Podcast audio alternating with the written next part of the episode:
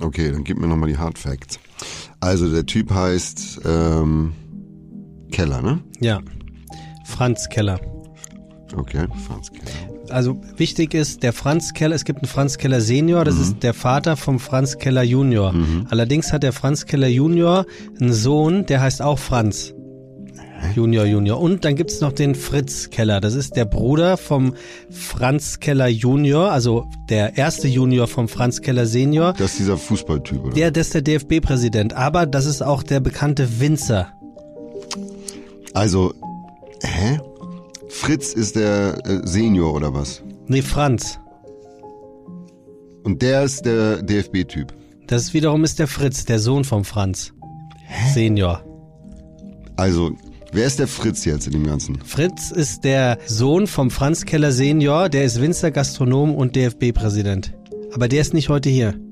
Wie? Und der äh, Winzer, also der Bruder von dem Fritz, Fritz? Franz. Franz ist der Bruder von dem Fritz. Genau. Und es gibt einen Aber Fritz der Franz, Senior oder? der, genau, der äh, Franz ist aber nicht nur der Bruder vom Fritz, sondern auch der Vater vom Fritz. Und der Sohn vom Franz heißt auch Franz, ist also dementsprechend ähm, der Neffe vom Fritz. Das heißt, es gibt alle heißen Franz außer einer und das Fritz. Nee, die heißen alle Keller. Aber die meisten davon Franz und einer Fritz. Und dann Okay. gibt's noch eine Mutter. Und dann hier, äh, ja, was soll ich daraus machen? Nehmen wir dann, äh, meine sehr geehrten Damen und Herren, herzlich willkommen bei dem auch kulinarischen Podcast Fiete Gastro mit Fritz, Fritz, Fritz, Nein, Franz. das ist Franz. Das ist dreimal Franz und einmal Fritz. Und wir haben wen hier? Den Franz Junior. Franz Junior Keller. Ja, war doch jetzt eigentlich gar nicht so einfach. Ja, wie gesagt, ich habe mich da wohl irgendwie verfranst oder so.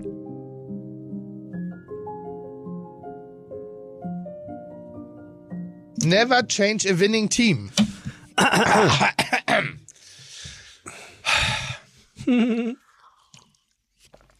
Sebastian, Ja.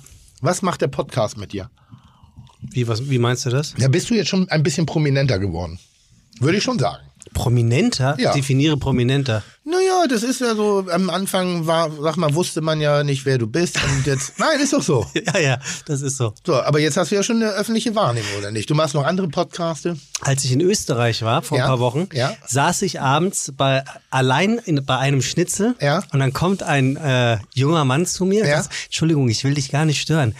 Aber du bist doch der von Fide Gastro, du machst doch mit Tim Melzer den Podcast. Ja. Podcast. Sag ich, ja, das stimmt. Sagt er, wir sind Riesenfans. Ja. Und dann sage ich, wer sind wir? Und dann hat er mir den Tisch gezeigt, dann haben die alle gewunken. Ach, schön. Ja, fand ich auch nett. Das ist auch schön. Da habe ich mich wirklich Nee, gefreut. aber auch wenn du jetzt mal, keine Ahnung, in der Kneipe sitzt und sagst, und man, man plaudert ja drüber, wäre auch blöd, wenn du es dann für dich behalten würdest. Und dann einfach sagst, so, ich bin, ich bin äh, der Fiete in Fiete Gastro. Hast du irgendwie sowas gehört? Also, weil das, Ja. nee, das mache ich nicht. Ich sitze nicht irgendwo und sage, ich bin der Fiete von Ja, warum? Gastro. Ich sag doch auch, wenn man mich Na ja, fragt, was aber- machst du aber du- beruflich, aber dann du sage ich erstmal. Koch, aber nur um bescheidener Ja. zu wirken und hinten raus sage ich, und dann mache ich noch so ein bisschen Medien. Also ob du es glaubst oder nicht, ich würde damit, ich gehe damit eher nicht hausieren. Warum? Ist dir das peinlich? Äh, ich find's unangemessen. Warum das denn? Vor ein paar Jahren hätte ich das noch so gemacht. Ja, warum jetzt nicht? Ich habe das, glaube ich, eher durch dich gelernt, dieses Demuts-Ding. Im, im, vier, Im Vier-Augen-Gespräch hast du mir da schon ein, zwei Mal äh, was mitgegeben und das habe ich so ein bisschen versucht umzusetzen. Ja, ist ja Blödsinn. Ähm, nee, das, das mache ich wirklich nicht. Okay. Es glaubt mir eh keiner. Weißt du warum? Nee. Weil ich bin ja nicht auf dem Logo. Oh, stimmt. Ja. Und dann gucken die mich an und sagen so. Wie lange machen wir das jetzt? Äh, jetzt knapp über anderthalb Jahre. Nee, Wann hast du Ja. Geburtstag? ich hatte am 11. August. Du hast sogar angerufen. Hat mich jemand dran erinnert. Nee, du wolltest was. Auf. Ich wollte was. Ja. Okay. Ähm, dann schenke ich dir jetzt nachträglich zum Geburtstag und zu Weihnachten, Nikolaus und Ostern nächsten Geburtstag auch. Also nerv mich nicht, dass ich nicht dran gedacht habe, dass du aufs Logo kommst. Oha. Dann darfst du jetzt, was du dein, dein Briefpapier, was du heimlich zu Hause benutzt, mit dem, mit dem habe ich aus Versehen verschickt. Die Geschichte erzähle ich nicht, aber wir wissen ja, es gibt einen Designentwurf, den du schon Ah, ja, ja. zu Hause bei dir in der Ja, Badewanne, wie die Welt doch sein könnte, wenn du auch auf dem Filmplakat Ja, erscheinst. ja, ja. Aber nochmal, damit, muss man umgehen. Ich bin ja, Äh, äh, jetzt inzwischen fast professioneller Synchronsprecher. Stimmt. Ups. Ähm, ups, bin da ja ein, ein, ein fettleibiges, rosafarbenes Nilpferd, das äh, eigentlich das ganze Leben nicht mitkriegt. Und auf dem Plakat bin ich, ich sag mal, namentlich zwar auch sehr präsent erwähnt, trotz meiner doch relativ kleinen Sprechrolle. Nur visuell Mhm. musst du schon sehr gut Augen haben, um mich zu, meine Rolle zu erkennen. Die ist eher ein Farbfleck. Aber du warst auf der Premierenfeier zusammen mit Janine Uhlmann. Ja, ja. Also, Ja, leider haben wir Christian Ulm nicht gesehen. Christian Ulm kenne ich gar nicht und ich mag den sehr. Ich finde das ganz großartig, was der macht. Und glaubst du, der mag dich? Nein, ich glaube, der mag mich nicht. Weil der hat mir nie geantwortet, wenn ich ihn hier eingeladen Hast du ihn mal angefragt? Ja, ganz oft. Nee, ich glaube, der mag mich nicht. Also äh, oder oder er sagt so, wir haben so da eine gar- Geschichte zu? Gibt's da eine Geschichte zu? Nicht, dass ich wüsste. Nö, eigentlich nicht, weil ich bin ja ein Fan. Also da wüsste ich jetzt nicht. Vielleicht hab, vielleicht habe ich ihn mal getroffen in irgendeiner Hipsterbar in Berlin und war voll oder sowas, aber eigentlich nicht. Nicht, dass ich wüsste. Geiler Typ. Also ich glaube ja, also so, ich, so, ich, ich, ich glaube, der hat was im Kopf. Aber nicht so unangenehm. Es gibt ja so unangenehme Der- Menschen. Nee, nee. Und vor allem, der ist äh, ein krasser Workaholic, also ein Perfektionist. Ja. Also so, Aber ich würde jetzt auch gut, also selbst wenn er mich nicht mögen würde, würde ich es gut finden zu wissen, warum das er mich nicht mag. Oder warum er nicht hierher kommt. also falls er ein das warum, hier hört, Ein Warum. falls er das schön. hier hört, ist es eigentlich eine offizielle Einladung von dir an Warum? ihn, dass er herkommt, ne? Ja, das sowieso, Ja, ja. das sowieso. Aber, aber generell, und wenn nicht, dann ist auch total in Ordnung. Aber nicht ghosten, bitte. Bist du mit, ähm, Großen Ma- heißt bist das, du ne? mit Matthias Schweighöfer mittlerweile besser befreundet? Hat das geklappt wenigstens? Ja, äh, zumindest versuchen wir kläglicherweise uns telefonisch zu erreichen. Das hat bislang aber genauso häufig funktioniert wie vorher auch. Also wir haben beide so ein komisches Telefonverhalten. Also man ruft an, spricht irgendwie, hey, oder schreibt und dann so sieben Tage später kriegst du einen Anruf zurück. Denkst du, ja, dann rufe ich gleich wieder zurück, machst dann doch nicht und dann sieben Tage wie, also das ist schon äh, etwas komplizierter. Etwas komplizierter. Gut. Naja, gut. Okay, aber dann hätten wir das ja geklärt. Ja. Ähm, Ich schnaufe heute. findest du? Willst du nicht deine Kopfhörer aufziehen? Das macht mich mal ganz nervös, wenn du die nicht aufhast. Warum denn? Weiß nicht, das sieht professioneller aus. Ja, aber Oder stören die dich? ich höre mein Schnaufen dann. Fangen wir an. So, Tim, ähm, worüber, Schrei mich wo, nicht so an. wo, Jetzt habe ich die Kopfhörer auf. wo, wo möchtest, möchtest, möchtest, möchtest du über deine neue alte Bullerei noch mal kurz was erzählen? Böse Zungen haben äh, gesagt, du redest so viel darüber. Haben die? Mhm. Na gut, also ganz ehrlich, wenn du ein Baby kriegst, ja, und Mhm. das ist ein Baby und das ist mein Leben und das ist mein Inhalt, mein Rückgrat, mein Herz, mein Blut, mein alles, ja, dann werde ich ja wohl mal davon reden dürfen. Ich und wenn man dann da auch noch auf eine gewissen Art und Weise stolz drauf ist und das darf ich zu Recht sein, weil das, was mein Partner und ich da mit den mit Hilfe unserer Mitarbeiter wieder auf die Beine gestellt haben, ist sensationell. Fertig, bums aus. Gestern hatten wir so einen Tag, ja, das ist so ein bisschen wie beim Skifahren. Erster, zweiter Tag ist super. Der dritte ist ja relativ verletzungsanfällig. Ist das so? Ja, ich glaube ja. Die, hö die höchste Verletzungsquote beim Skifahren Ach so, bis soll, Skifahren jetzt. soll der Ja, dritte Tag sein. Ja, man hat so ein bisschen Mut angefahren.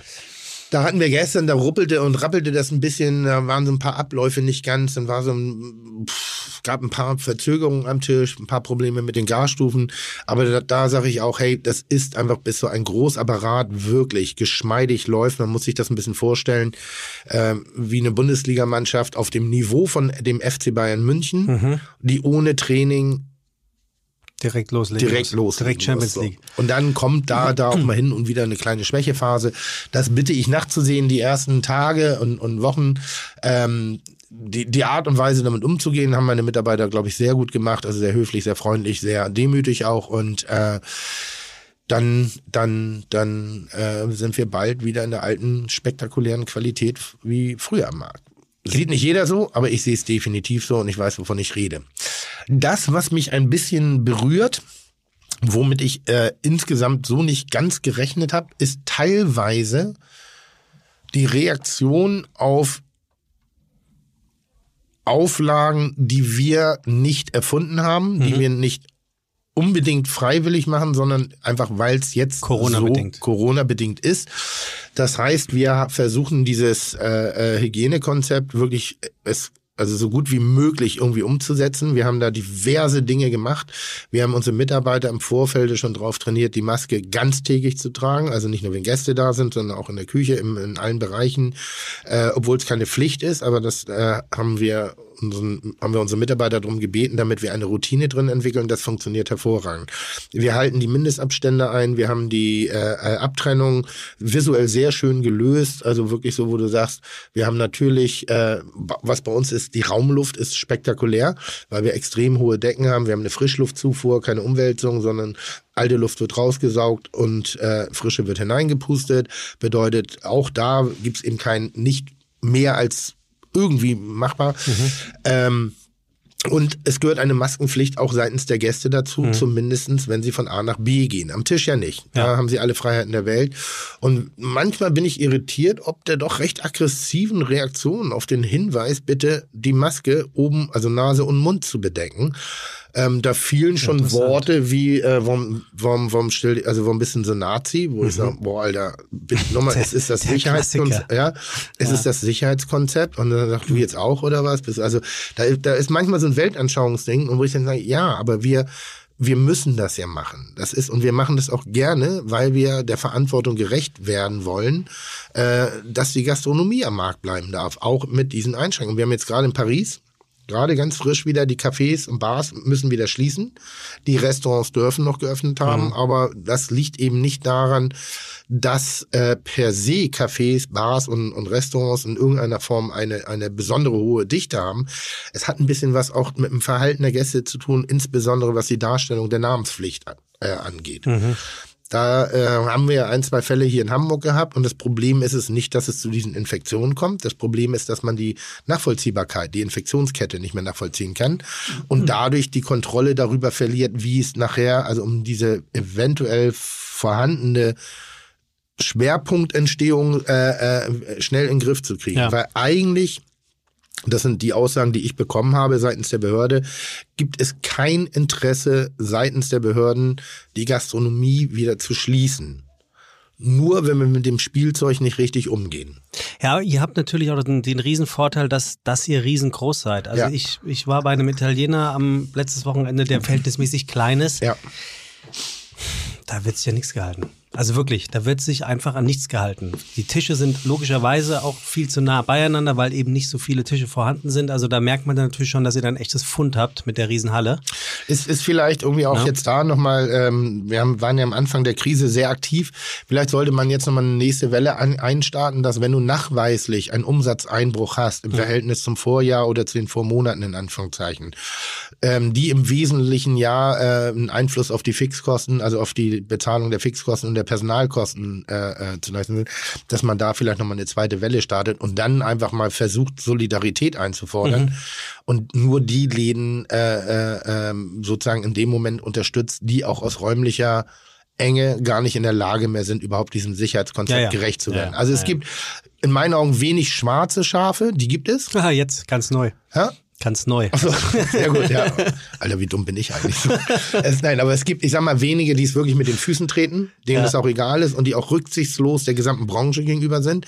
Eigentlich die Gäste rücksichtslos allen anderen Gästen gegenüber sind und rücksichtslos ihren Familien, mhm. ihren Freunden gegenüber sind, die sich so gar nicht dran halten. Das ist dann aber mit einem Wort zu titulieren asozial. Ja. Wirklich asozial.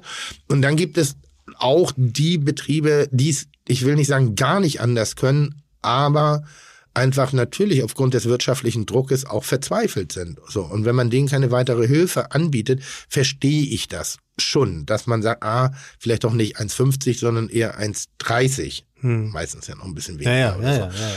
Aber auch da sind die Gäste eben aufgefordert, zumindestens zumindestens, ähm, das ist, halte ich für derzeitig das Wichtigste, eine korrekte Führung der Namensliste. Definitiv. Äh, eben noch, so. um es kurz aufzulösen, äh, der, der, der Insider hier mit dem schwarzen Schaf. Das schwarze Schaf ist das alte Delhi, das, äh, das ist das Pop-Up im Delhi. Das Pop-Up-Restaurant im Delhi, genau. Keiner weiß, wie lange es Pop-Upt oder ja. äh, was, wie es sich entwickeln ja. wird. Es ist, um es in deinen Worten zu sagen, ein herausragendes Restaurant geworden, ein vollwertiges Restaurant. Ja. Also wirklich. Ja. Du hast jetzt zwei Restaurants. Obwohl es weder Fisch noch Fleisch ist, ne? Ja, aber es sieht geil aus. Oder wie ja. Max Stroh sagen würde, Fisch noch Fleisch. Weder Fisch noch Fleisch. Und ich weiß jetzt nicht, ob das was für den Podcast ist, ob wir das dann rausschneiden. Ja. Deine Andrea, deine rechte Hand schrieb mir gerade. Ah, jetzt habe ich's. Franz Keller ist der Sohn von Franz Keller und hat einen Sohn, der Franz Keller heißt.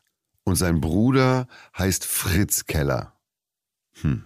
Müssen wir schieben, Wochenende. Gut. Weil Jahresende ist jetzt bei mir so picke, packe, packe voll dass ich das Recht auf Wochenende habe und ich brauche auch das Wochenende. Ja. Also ich könnte auch Montag, Dienstag machen. Ich war wirklich erstaunt, als ich ja. mit ihr sprach und nur um mhm. das mal hier für unsere Hörer und Hörerinnen festzuhalten. Andrea ist diejenige, die deine Termine koordiniert. Yep. Ähm, die sagte dann, An den zwei Tagen ging es, aber das sind Tims Freitermine, die möchte ich ihm ungerne ähm, wegnehmen. Und mein erster Gedanke war so, hä, der arbeitet doch gerne. Ich hätte jetzt wetten können, dass du sagst, mache ich. Das, ich bin umso beeindruckter, dass du dir tatsächlich die Ruhe nimmst. Nee, ich, ich merke, ich weiß inzwischen, wie ich am Jahresende immer drauf bin. Also mhm. weil natürlich äh, November, Oktober, November, da, da geht's nochmal ganz dicht und dann fällt allen Leuten nochmal ein hinten raus, ah, Mensch, wir müssen ja das noch das machen. Und auf einmal ist es der 20. Dezember und ich habe noch keine Sekunde Zeit gehabt, mich okay. mal mit irgendwas Verstehe. auseinanderzusetzen und bin so müde dann. Deshalb versuche ich das inzwischen so ein bisschen besser zu koordinieren und die meisten Wochenenden gehören mir dann auch. Okay. So, weil eine Maschine das, muss auch mal überholt werden. Die muss überholt und geölt ja. werden. Das sei dir gegönnt, bevor Dankeschön. wir Wer bin ich spielen, denn heute oh, ja. haben wir wieder einen Gast. Schön. Äh, kommt hier eine E-Mail von einem Hörer, Dominik wie, Imhof. Wie kam es denn an eigentlich, unser Monothematik? Gut, ja? Wirklich, ist wirklich durch die Bank weg gut an. Also ähm, das hat mich selber auch sehr gefreut. Also was ich gehört habe, endlich mal eine Folge, wo nicht ständig unterbrochen wurde. ja, genau, du hast sie nicht unterbrochen. Hallo Sebastian, Tim hat vor einiger Zeit mal im Podcast von einem Rezept für eingemachte ganze Tomaten gesprochen, das in der Bullerei verwendet wird. Wir ja. haben hier gerade eine kleine Tomatenschwemme und schon etwa 10 Liter Tomatensauce produziert. Mhm. Da käme eine andere Einmacherart recht und würde uns über die Zus und wir würden uns über die Zustellung des Rezeptes freuen. Freundliche Grüße aus der Schweiz, Dominik und Miriam. PS, eure Podcasts sind einfach der Hammer und bitte grüßt mir die Sonne. Ja. Ähm, ich gebe es ganz schnell zum Besten. Es ist eigentlich eine Gastrik. Gastrik ist ein Zucker-Wasser-Salz-Gemisch. Mhm. Zucker-Wasser-Salz-Essig-Gemisch, Entschuldigung. Zucker-Wasser-Salz-Essig. So. Ähm, dann kannst du noch ein bisschen Lorbeer oder irgendwas reinpacken, brauchst aber eigentlich nicht. Die äh, Tomaten abziehen, also kurz blanchieren. Häuten. Enthäuten, in ein Glas rein, mit dem heißen Sud über, übergießen, Deckel zu, safe machen, fertig. Gut. Okay, wir hoffen. Gastrik ist das Geheim. Gastrik. Gastrik. Wie schreibe ich? Ist das Französisch? Ja. Gastrik. Gastrik. Gastrik. Wie Gastrik. Ein bisschen Französisch geht's ja. hier auch zu. Der Gast heute, Tim. Ist Gastrik nicht eigentlich Magen, also Sodbrennen ja, nee, oder das sowas? ist Gastritis. Also. Die kriegst du vielleicht von deinem Rezept. Seine Mutter wurde mit einem Michelin-Stern ausgezeichnet und das schon 1969. Man braucht nicht weiterreden, weiß ich jetzt schon, wer es ist. Und weil ich mir dachte, dass du jetzt schon weißt, wer das ist, war das eine Finte, die ich heute gelegt habe. Das ist natürlich nicht der Gast von heute. Mhm. Hinter Vaters Rücken unterstützte er als Koch den regionalen Widerstand gegen das geplante Kernkraftwerk Wühl. Mhm. Er selbst sagt, Tim, ja. dass er nur über Vitamin B, mhm. nämlich Weinhandel und die Jägerschaft, überhaupt in die gastronomischen Betriebe einst gekommen ist. Okay, das ist mir neu. Hätte er sonst nie geschafft. Wir machen trotzdem ein bisschen weiter. Ne? Ja, ja, ja. Äh, lustiger Fun Fact: Seine Familie hat das erste Zimmer gehabt äh, in ihrem Gasthof mit einem Bidet. Das Zimmer 3. Bist du, bist du Team Bidet? Das ist doch, ich bin doch ein Mann. Ja, aber es, ja, aber es gibt zum Füßewaschen meinetwegen. Ich bin doch ein Mann. Ja, ich, ich versuche es jetzt so ein bisschen zu umschreiben. Kennst du, kennst du Frauen, die Team BD sind? Ich kenne viele Frauen, die sagen, BD finden sie geil und finden es schade, dass es das kaum noch gibt. Also ich sag mal so, durch meine vielen Japan-Aufenthalte und die sind ja wirklich exzessiv, was äh, äh, ähm, die technischen äh, äh Entwicklungen innerhalb des ja. äh, Schulganges sozusagen, die sie begleiten. Ja. Die haben halt fantastische Toiletten. Ja.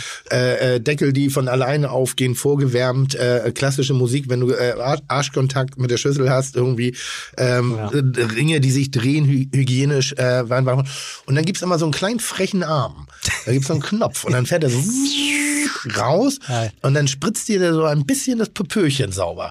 Ähm, und das trifft äh, nicht nur aus hygienischen Gründen. Ins Schwarze. Äh, ins Schwarze. trifft ins Schwarze, ins Bullseye okay. sozusagen. Und da kenne ich äh, Männlein ja. wie Weiblein, ähm, die das ja. äh, derartig schön fanden und auch begeistern, auch vor allen Dingen aus hygienischen Gründen, dass sie sich das äh, äh, nicht nur eingebaut haben. Es ist inzwischen ein von mir äh, äh, sehr beliebtes Geburtstagsgeschenk. Siehste? Ich verschenke Und sehr gerne Toiletten mit Düsen.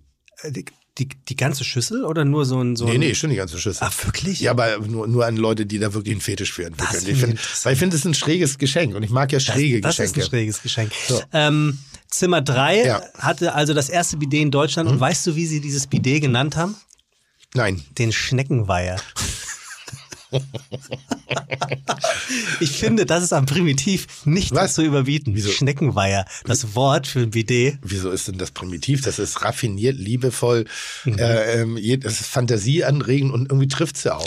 Unser heutiger Gast befreite sich, sagt er, von der Strenge und Schwere der französischen Küche, Mhm. als er nach Italien ging.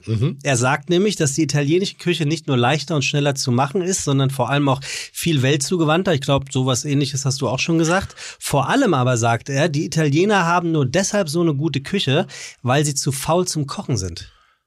Ja, das, ja. Wie findest du das? das finde ich auf den Punkt. Das ist gut, ne? Das finde ich auf den Punkt. Übrigens, äh, kulturhistorisch gesehen ist die klassisch französische Küche, also die Mutter derer, ist die italienische Küche. Hatten wir, glaube ich, schon mal ganz leicht angedeutet. Erklär nochmal. Es war eine, ein, ein, ein, eine, eine Königstochter eines italienischen Königshauses, was äh, sozusagen verheiratet wurde mit einem äh, Königssohn aus einem französischen Königshaus. Die haben ja alle da so intern in ihrer Klar. Blutlinie rumgemacht, was das eine oder andere Gesicht da auch erklärt.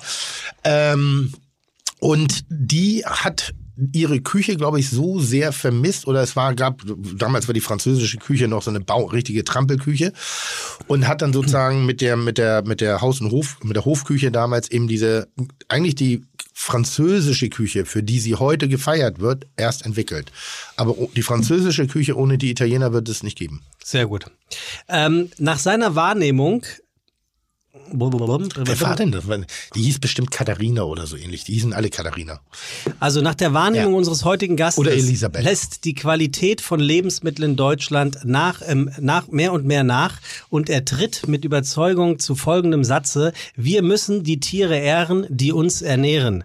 Mhm. Ähm, er sagt nämlich, ähm, also er hat ein Buch geschrieben, was jetzt äh, weiß jetzt gar nicht, wie lange raus ist, wo es tatsächlich um Tierwohl geht. Das wird auch heute so ein bisschen, bisschen ähm, äh, das Thema der Sendung sein. Und äh, auf die Frage, warum seine Familie eigentlich zur Gastronomie gekommen ist, finde ich irgendwie ganz interessant. Der Vater wollte Koch lernen, aber seine dominante Mut Mutter sagte, nein, du wirst Metzger. Dann sagte der dominante Vater zum Sohn 1, du wirst Koch und Sohn 2, du wirst Winzer. So. Und äh, du weißt ja eh schon, wer es ist, ne? Ja, ja, klar. Du weißt es die ganze Zeit schon. Ja, mit dem ersten Satz. W- Nur wegen der Mutter? Ja, weil äh, äh, A, habe ich so eine Geschichte noch nie gehört. Also ich kenne nur die Geschichte von ihm. Ja. Ähm, und wir haben ja auch, ähm, auch im Rahmen von Kitchen Impossible schon mal miteinander zu tun gehabt und wir plaudern und wir mögen uns. Wir haben uns lustigerweise auf dem Geburtstag von Johann Lafer kennengelernt. Wie ist denn ein Geburtstag von Johann Lafer? Das, Der war schräg. Also ich sag mal so, wir haben ihn später, also er und ich sind sozusagen, ich sag den Namen ja noch nicht, er und ich und seine Tochter sind dann äh, woanders hingefahren und haben uns da weiter betrunken. Also weil es war schon sehr, sehr schön, aber es war eben auch ein bisschen Johnny Boy. Ne? Also Ja. Johnny Boy war ja früher so bei den offiziellen Anlässen schon eher etwas klassischer. Hm, kann mir vorstellen. Und der junge Mann, der uns gleich zu besuchen wird, er gehört definitiv nicht zur klassischen Fraktion der weiß äh, ummantelten Kochgilde, Nee. sondern der ist schon, der, der, also ich würde ihn, wer jetzt aus Berlin, so- er ist schon so eine Göre. Ich finde, das trifft ziemlich auf den Punkt. Er hat auch einen Satz gesagt, da können wir nachher fragen, ähm, was dahinter steckt. Ja. Zum Vögeln über den Rhein gehen. Und äh, dann lassen wir ihn jetzt mal reinkommen, Ja, oder? Ja, sehr gerne. Ich freue mich sehr. Äh, erfüllt mich mit Stolz und ich kann allen nur empfehlen, bleibt dran. Äh, spektakulärer Mensch. Ja, wer denn? Spektakulärer. Wer das? Wer denn? Ja, sag. Was? Oder Oder, oder was? Muss ich dazu erst in den Keller gehen, um ihn rauszuholen? Gar nicht. Oh, kommt drauf an, wen darauf. Äh, äh, nee, aber äh, das sind ja die, diese Vornamen von Ja. denen. Er heißt so. Ja. Sein Sohn heißt auch so. Wer? Sein Ja. Vater heißt auch so. Ja. Und sein Bruder heißt Fritz. Es, Ja. es ist völlig absurd. Also es ist wer? Franz Keller. Franz Keller. Und äh, den, den holen wir jetzt mal rein. Kommt er alleine oder mit Zivi? Ich weiß es nicht. Ah, da ist er ja, der Hund. Schön. Nimm Wie gerne schön. Platz, lieber Franz. Kopfhörer auf, Mikro. Kann einer das Mikrofon bitte so machen, dass äh, Franz was davon hat? Ach, wie schön. Ja, herzlich willkommen. Freut mich. Na, Hab schon ein bisschen zugehört. Uns freut es. und, Mich freut und es. die Sprüche gehört schon was? wieder. Ja. Ja. was soll denn das? Also, ich sag mal so, ich bin ja so wie ein bisschen wie Franz, nur in schlank und jung. Vor allen Dingen schlank. Also wann war das? Was? Wann war das? Das Schlanke. Ja. Vor 20 Ja, ja, Jahren ja. oder so. Ja. Ey, wirklich, ähm, Franz, äh, äh, Franz, schreit er mal so. Ja, du schreist. Ich schrei. Ja. Das ist, weil ich mich so freue, weil äh, es ich, weiß gar nicht, wie ich, das, wie, wie ich das nennen soll. Es gibt Begegnungen in meinem Leben in der Kulinarik, außerhalb von Restaurants, wo ich die Menschen kennengelernt habe, die mich sehr, sehr bewegt und immer ein bisschen inspiriert haben, auch ob der Haltung wo ich vor allen Dingen begeistert war, wenn eigentlich Menschen, Meister ihres Faches, nicht engstirnig geworden sind, nicht sich in einer wie auch immer gearteten Meinungssackgasse befunden haben, sondern es immer geschafft haben, weltoffen zu bleiben, revolutionär zu denken, unverschämt zu denken, jugendlich frisch, manchmal auch ein bisschen garstig zu sein, also halt absolute Persönlichkeit und, und Charakter zu haben. Also so Ja. wie du, oder was? Nee, ich hoffe, wenn ich, ein wenn ich im Alter ein bisschen so aussehe wie du, nur die Haare noch auf dem Kopf habe, dann wäre ich, und wenn ich vor allem charakterlich so bin, dann wäre ich, glaube ich, sehr, sehr dankbar. Also ich, ich zähle mal jemanden, oh Gott, wen zähle ich noch dazu? Hier, unser, unser, unser, unser, wie heißt er? Na? Stuttgarter. Ah, Auch Koch Der oder was? Vincent Klink. Dankeschön, entschuldige bitte, Vincent. Vincent Kling, auch so. Ein, ähm, ich habe wenig mit ihm zu tun, wir sind nicht wirklich befreundet, also dadurch haben wir haben wenig Kontakt bislang im Leben. Aber den bewundere ich sehr, den schätze ich sehr. Das sind für mich so Leute, die aus der Praxis rauskommen, eine Philosophie dabei entwickelt haben und das auf sehr starke Art und Weise und sehr unterhaltsame Art und Weise eben auch kommunizieren können. Also nicht nur labern, sondern das wirklich auch so, so verpacken können, dass man damit was anfangen kann. Jetzt möchte ich gar nicht weiterreden, weil äh, lieber Franz Keller hat so viel zu erzählen.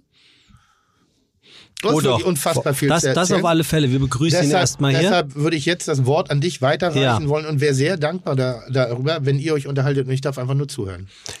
Lieber Franz, ich Ihr wisst, begrüße dich passieren. jetzt bei Herzlich willkommen bei Fiete Gastro, der auch kulinarische Podcast mit Tim Melzer und Sebastian Merget. Chuck, Digga, Props, Digga, ihr habt meinen Respekt. Ihr macht Digga, Mucke, Schicke, Mucke, oh, wie gut das schmeckt. So, und äh, was den Wikipedia-Eintrag von Franz Keller angeht, da muss man sagen, da habe ich Tim heute jemanden ihn- eingeladen. Frag ihn mal, ob er weiß, was Wikipedia ist. Mache ich gleich. Da habe ich dir, Tim, heute jemanden Du Sack. eingeladen, der unserem Zusatz, der auch kulinarische Podcast, wirklich alle Ehre macht.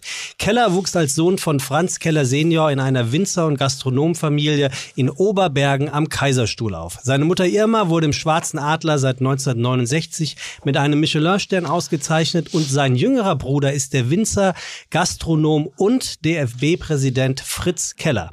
So, Tim, und dann kommst du. Und zwar mit melzerschen Kulinarik-Weisheiten aller, der Jugend gehört die Zukunft oder wollen wir einfach mal ein fröhliches Fick dich zum Ende des Tages sagen?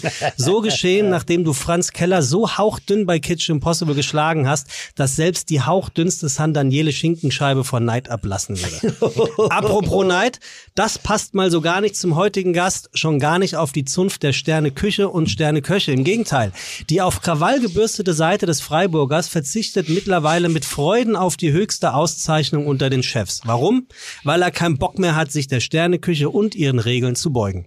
Aber auf Küche hat er Bock. Sogar so viel Bock, dass er mittlerweile alles und jeden in sie reinscheuchen will. Ab in die Küche, so der Titel seines mittlerweile zweiten Buches erklärt, wie man guten Rohstoffen und einfachen Mitteln gesund und lecker kochend entgegentritt. Keller hat nämlich festgestellt, dass die Bevölkerung zwar bereit für eine Agrar- und Lebensmittelwende ist, die Politik in Deutschland und der EU aber von starken Lobbyinteressen ausgebremst wird. Wer hier, Achtung Tim, es folgt ein Wortwitz, Leckerbissen, heute wen ausbremst und wie viel rhetorisches Vollgas die beiden geben werden, um sich da weiter zu zanken, wo sie bei Kitchen Impossible aufgehört haben, hören wir es raus. Herzlich willkommen bei Fide Gastro, Franz Keller. Oh, ich freue mich. Aber es ist ganz schön trocken bei euch hier. Ja, aber das liegt ja daran, dass du die Flasche noch nicht aufgemacht hast. Die Ich, ich wollte gerade sagen, du darfst gerne, äh, Franz hat nämlich Vollprofi. Ja. Äh, heute haben wir was? Dienstag? Dienstag, Samstag habe ich ihm geschrieben, was er trinken will. Da sagt er, ich schick dir, was ich trinken will. Und heute kam, heute habe ich morgens noch geschrieben, da ist nichts gekommen, das kommt noch. Und dann hat mich OMR angerufen um 1 Uhr, Ja. Kiste ist da und dann schrieb er nur zurück, das sind halt die Kellers. so, und das sind, das Und sind das die ist ein ganz neuer von meinem Neffen, weißt du? Ja. Aber jetzt gehen wir erstmal zu den äh, Geschenken. Nee, also einmal habe ich dir Das super. Geschenk? Ja, und das auch. Aber das äh, gehen wir vielleicht gleich dran, oder? Ja, ja, ja, unbedingt. unbedingt. Jedenfalls, das ist der beste Sekt für mich, ne? den ich kenne. Also könntest du eigentlich Champagner draufschreiben, darf man ja aber nur nicht. Ne? Darf man nicht.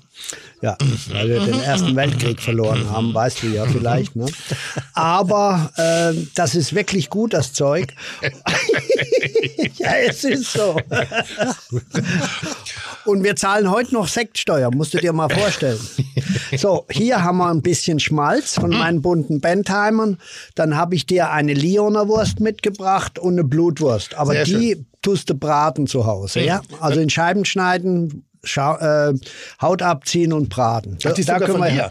Ja, natürlich. Oder glaubst du, ich habe die hier beim Metzger geholt, um die Ecke? Oder? Ja, also ich sag mal, Hamburger Metzger können auch Wurst machen, aber umso Ja, besonders aber bemerkenswerter. Also früher habe ich immer Diaspora für hier oben Kann man die gesagt. bestellen bei dir auf dem Ja, unter www was? nix www, anrufen, du hast die Nummer. Ja, ich, aber jetzt der geneigte Zuhörer, der Äh, äh, dich nee, da habe ich zu wenig. Ich habe da nur 30 Schweine. Also das, wir machen jetzt vielleicht so eine Art äh, Genossenschaft mit noch ein paar tollen Züchtern Hm. in Deutschland, die so machen wie ich, weil das, was wir hier, das brauche ich alleine für meine Gäste und mache ich zweimal im Jahr einen Hofverkauf und dann ist alles weg. Da kommen wir, können wir gleich mal, oder wolltest du was fragen? Nee, macht ihr mal. Lernt euch mal kennen. Sagt mal Hallo, schenkt uns mal ein bisschen Ja. Wein ein und Ja. ich hake mich dann ein, Genau, sobald es genau. interessant werden soll. Da können wir gleich mal einstarten. Und zwar ähm, bist du ja, ähm, Entschuldigung, ich muss Nee, unbedingt. Damit man es hört. Damit man's hört. ich mag dieses Geräusch, herrlich, herrlich, Ja, herrlich. Wir, wir schenken uns ganz kurz ein. Was haben wir jetzt hier? Also wir haben äh, mein Neffe, der Friedrich Keller, hat in weiser Voraussicht, äh, vielleicht hätte er ja auch mal Probleme gehabt mit seinem Vater, hat er angeregt, noch ein kleines Weingut zu kaufen in der Nähe. Und das ist im Markgräflerland. Meine Oma hat es zwar immer nur das Heckenland genannt, weil der Kaiserstuhl war natürlich viel besser. Natürlich, natürlich. Aber ähm, dort gibt es einen sogenannten Klotz, ein Kalksteinklotz, wo die Reben oben drauf sind. Unglaublich toll. Und hier ist sein erster Gutedel, den er gemacht hat. Und Gutedel ist ja sowas, weißt du, zum ne, Vorwärtstrinken. Der Hauswein. Ja, ja. Das ist wirklich ein sehr guter Hauswein. Hauswein hat man ja früher so von den Endprodukten gemacht, Mhm, aber die Hausweine heute, wenn die alle so wären wie der, dann super. Zum Wohl. Vielen herzlichen Dank. Toll, dass du da bist. Cheers, schön, Ich dass du da mich bist. auch. Zum Wohl.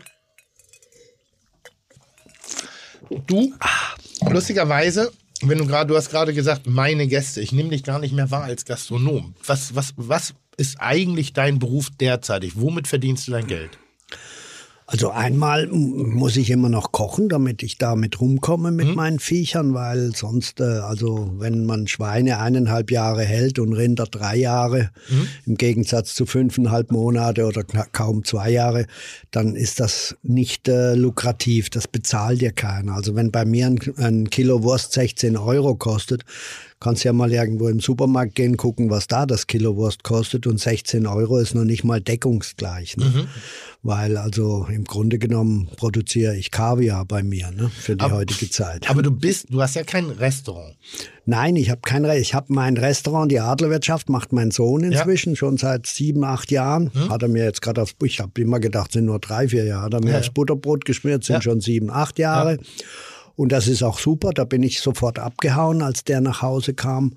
Und dann habe ich halt den Falkenhof gemacht und sich immer nur mit Rindern, Schweinen und Kaninchen zu unterhalten. ist auch langweilig. Also Deshalb was ist der Falkenhof? der Falkenhof ist ein Bauernhof. Alle sagen immer Biohof. Pff, Biohof ähm, habe ich mich nie um die Zertifizierung gekümmert, aber ich denke, dass wir noch mehr machen wie Bio. Ähm, das ist ein Hof, auf dem wir Tiere züchten, sind auch noch ein paar Pferde da, also Pferdeeinsteller, weil ursprünglich war es mal ein Pferdehof. Und dann habe ich eine, in meiner Wohnung, in meinem Kaminzimmer, eine Küche eingerichtet mit einem Neudeutsch Chef-Table. Und da habe ich äh, zwölf Leute oder 14, jetzt halt nur acht, damit ich am Anfang wenigstens weit genug auseinandersitzen. Ja, ja. Und, äh, und da koche ich und fertig. Und ich mache da alles selber. Also ich habe höchstens einen Küchensklave, der mir spült, der mir Hand reicht und so. Weil das macht mir viel mehr Spaß, wie wenn ich da delegieren müsste, weil dann brauche ich nicht so aufpassen. Und wenn ich da rein möchte, wie komme ich da hin? Du, ähm, Also versuch- nicht ich, ich frage stellvertretend Ja. für, die, für die Hörer. Du gehst auf die Homepage vom Falkenhof und äh, da sind Veranstaltungen gepostet. Hast du auch Hunger, gell? Ich auch. Ich habe Lust. Ja, ich war ja im Zug. Ich habe kein Ach, ich Mittagessen habe das Messer bekommen. vergessen. Aber ich dachte mir, Franz hat sicher eins in der. Nee, nee, Franz hat eins in der Hosentasche. Ja, aber ein bisschen, ne, das ist ein Notmesser, weil die Großen haben sie mir immer im Flughafen geklaut. Hier. Können wir ein Messer haben? Ja, Danke. ist besser. So. Ne? Äh, wo war ich stehen geblieben? Ja, und dann haben wir Veranstaltungen, da haben wir Küchenpartys, inzwischen auch Lesungen. Ne? Also da mache ich, glaub mir, es Hofführungen. Also ich laufe mit den Leuten rum. Wir haben schon ein Schild vorm Hof hängen, bitte nicht ohne Termin kommen, weil sonst muss ich einen anstellen, der das denen immer zeigt. Und dann kannst du dich einbuchen für ein Mittagessen um 13 Uhr.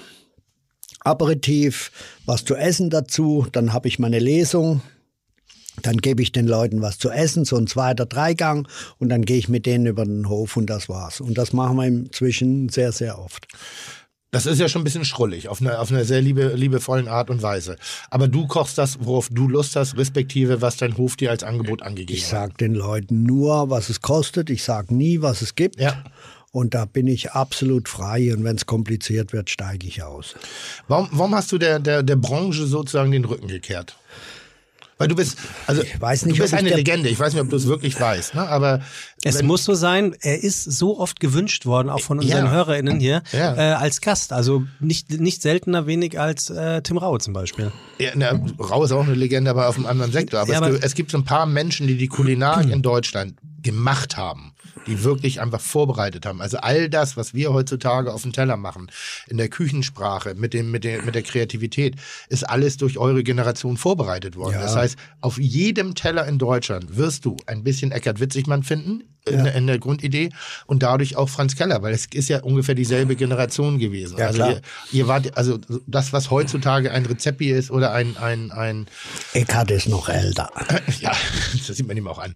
Äh, nein, nein, Hoffentlich hört das nicht nein, zu, nein, nein. sonst kriege ich es wieder aufs Ich, äh, Brot. Eckert weiß das, Eckert Ja. weiß das. Tim hat seinen Preis bekommen, jetzt kann er das sagen. Nee, aber oder Rezepi oder ein, ein Art Referent, äh, das sind ja auch Innovatoren der, der, der Branche und das seid ihr sozusagen nur vor 30 Jahren, 40 Jahren jetzt inzwischen fast gewesen. Ja. Dabei ihr habt es revolutioniert, dass überhaupt für Genuss auf den Teller gekocht worden ist. Also nicht nur lecker und Ja. und satt Und sondern, viel, ja, sondern auch auch- ein bisschen dezidierter. Und eigentlich bist das immer noch du, weil du redest nach wie vor sehr leidenschaftlich und sehr schön über Essen und Trinken. sagen wir mal, ich bin halt auch irgendwo stehen geblieben in dem Moment, wo ich gemerkt habe, dass es in eine Richtung geht, die nicht meins ist. Ich habe nichts gegen Neues, ich habe nichts gegen äh, Neuigkeiten und die Welt, äh, das einzige Beständige im Leben ist die Veränderung. Aber in der Zeit, als ich ausgestiegen bin, vor 22 Jahren, ging eine Veränderung, die nur noch Richtung Luxus ging. Weißt du, man hat zwar gesagt, ja, Sterne, die gucken nur aufs Essen, drei Sterne, äh, nur das Beste und in Wirklichkeit hast du Riedelgläser, du hast alles, alles Mögliche gebraucht und die Einrichtungen wurden immer schicker und alles und die Küche immer dekorativer. Da könnte man Sagen wir es mal so. Könnte ne? man doch eigentlich mal fragen, Tim, du erinnerst dich, in der letzten Folge haben wir, haben Tim und ich darüber geredet, dass Tim jemanden kennt, der einen Stern hat und jetzt gerade am überlegen ist, ob er einen zweiten Stern möchte, also auf einen zweiten gehen möchte und daraufhin war es ja wohl so, dass ihm nahegelegt wurde, wenn du einen zweiten Stern dich, dich quasi für empfehlen willst, dann musst du auch ein bisschen was verändern und er hatte so ein bisschen Angst, dass er seine Handschrift damit Ja, klar. Klar. Also der, er hat den Stern bekommen dafür, dass er das kocht, was er kocht. Das, Ja. ist die, das ist so, wo ich sage, bravo, bravo, ne? Ja, weil ja. er wirklich einen bezaubernden Stil hat. Ähm, wir reden extra nicht namentlich darüber, Nein, nein. weil wir nicht in dieses System eingreifen wollen äh, und, und da uns irgendwas anmaßen wollen. Und er kocht auch so herausragend, dass er rein theoretisch das Potenzial hätte, den zweiten zu bekommen. Das hat man ihm in Aussicht gestellt. Allerdings müsste er dazu einen Teil seiner Tellersprache verändern, einen Teil seiner Produkte verändern. Das ist ein bisschen das, um die Rechtfertigung für den zweiten Stern zu bekommen. Jetzt ist es so, dass es ein wirtschaftlicher Faktor ist, dass natürlich auch die Menschen, die sich das, äh, dieses, äh, äh, diesen, diesen Macaron da erkochen, auch, auch zu Recht unfassbar stolz sind, weil es auch eine Anerkennung ist für derer Leistung. Wenn du jetzt noch, noch ein bisschen besser bist, so, dann ist es natürlich auch eine Anerkennung. Ich denke halt nur, wenn du jetzt anfangen musst, und ich glaube, das ist das, was sich dann schlussendlich auch rausgetrieben hat, dich zu verändern, nur damit du weiter im Spiel bleibst, weil die sagen, du musst jetzt so sein. Also angenommen, wir beide haben ein Date und ich sage, ja. aber so gehe ich mit dir nicht und dann machst du die Haare, Ja, die. Nägel, das, das, aber Genau ah, so kannst du ist nicht was Mhm. anderes und du Ja, sagst, ja, klar. aber mit wem willst du ausgehen? Mit mir Ja. oder mit dem Bild, was du gerne hättest von irgendjemandem auf der Welt? Und, das ist das Problem und für mich. Das ist, das ist auch immer schon das Problem gewesen. Und das zweite Problem, was ich hatte, ich bin ja ausgestiegen von meiner Familie. Mhm. Ich hatte nichts hinten dran. Ich wollte aber anständig kochen. Ich war in Köln, ich war in einem teuren Location. Wir haben ein Haufen Geld investiert und ich habe gedreht und gedreht und mit einem zweiten Stern, also wir haben, sind in Vorlage gegangen, mhm. aber es hat einfach nicht funktioniert. Du kannst heute eigentlich nur noch zwei oder drei Sterne wirklich erfolgreich managen, mhm. wenn du entweder einen Sponsor hinten dran hast oder du machst es so, wie Bocuse das gemacht hat. Bocuse hat seine drei Sterne in seinem Laden verdient, aber sein Geld hat er einen weltweiten Konzern draus gemacht mhm. mit französischer Küche. Die hat er nicht in seinem Drei-Sterne-Laden verdient, sondern also da das hat er über Werbung und ja, alles bekommen. Da, da würde ich inzwischen widersprechen. Inzwischen, ich glaube, dass das wirklich in der alten Welt so war, ähm, weil auch natürlich bei, bei den Gastroführern eine leichte Veränderung anzumerken ist. Das sieht man insbesondere in Städten wie Berlin ähm, und auch an, dem, an der Rotzweinbar. Drei, drei Sterne, das ist am Ende des Tages eine Kneipe. Ja. So am Ende des Tages ist da jetzt nichts, nichts von, von Wert oder nicht von, von aber viel ich, Aber ich kann dir da mal was dazu sagen. Ja. Ich glaube, der Michelin ist am Sterben.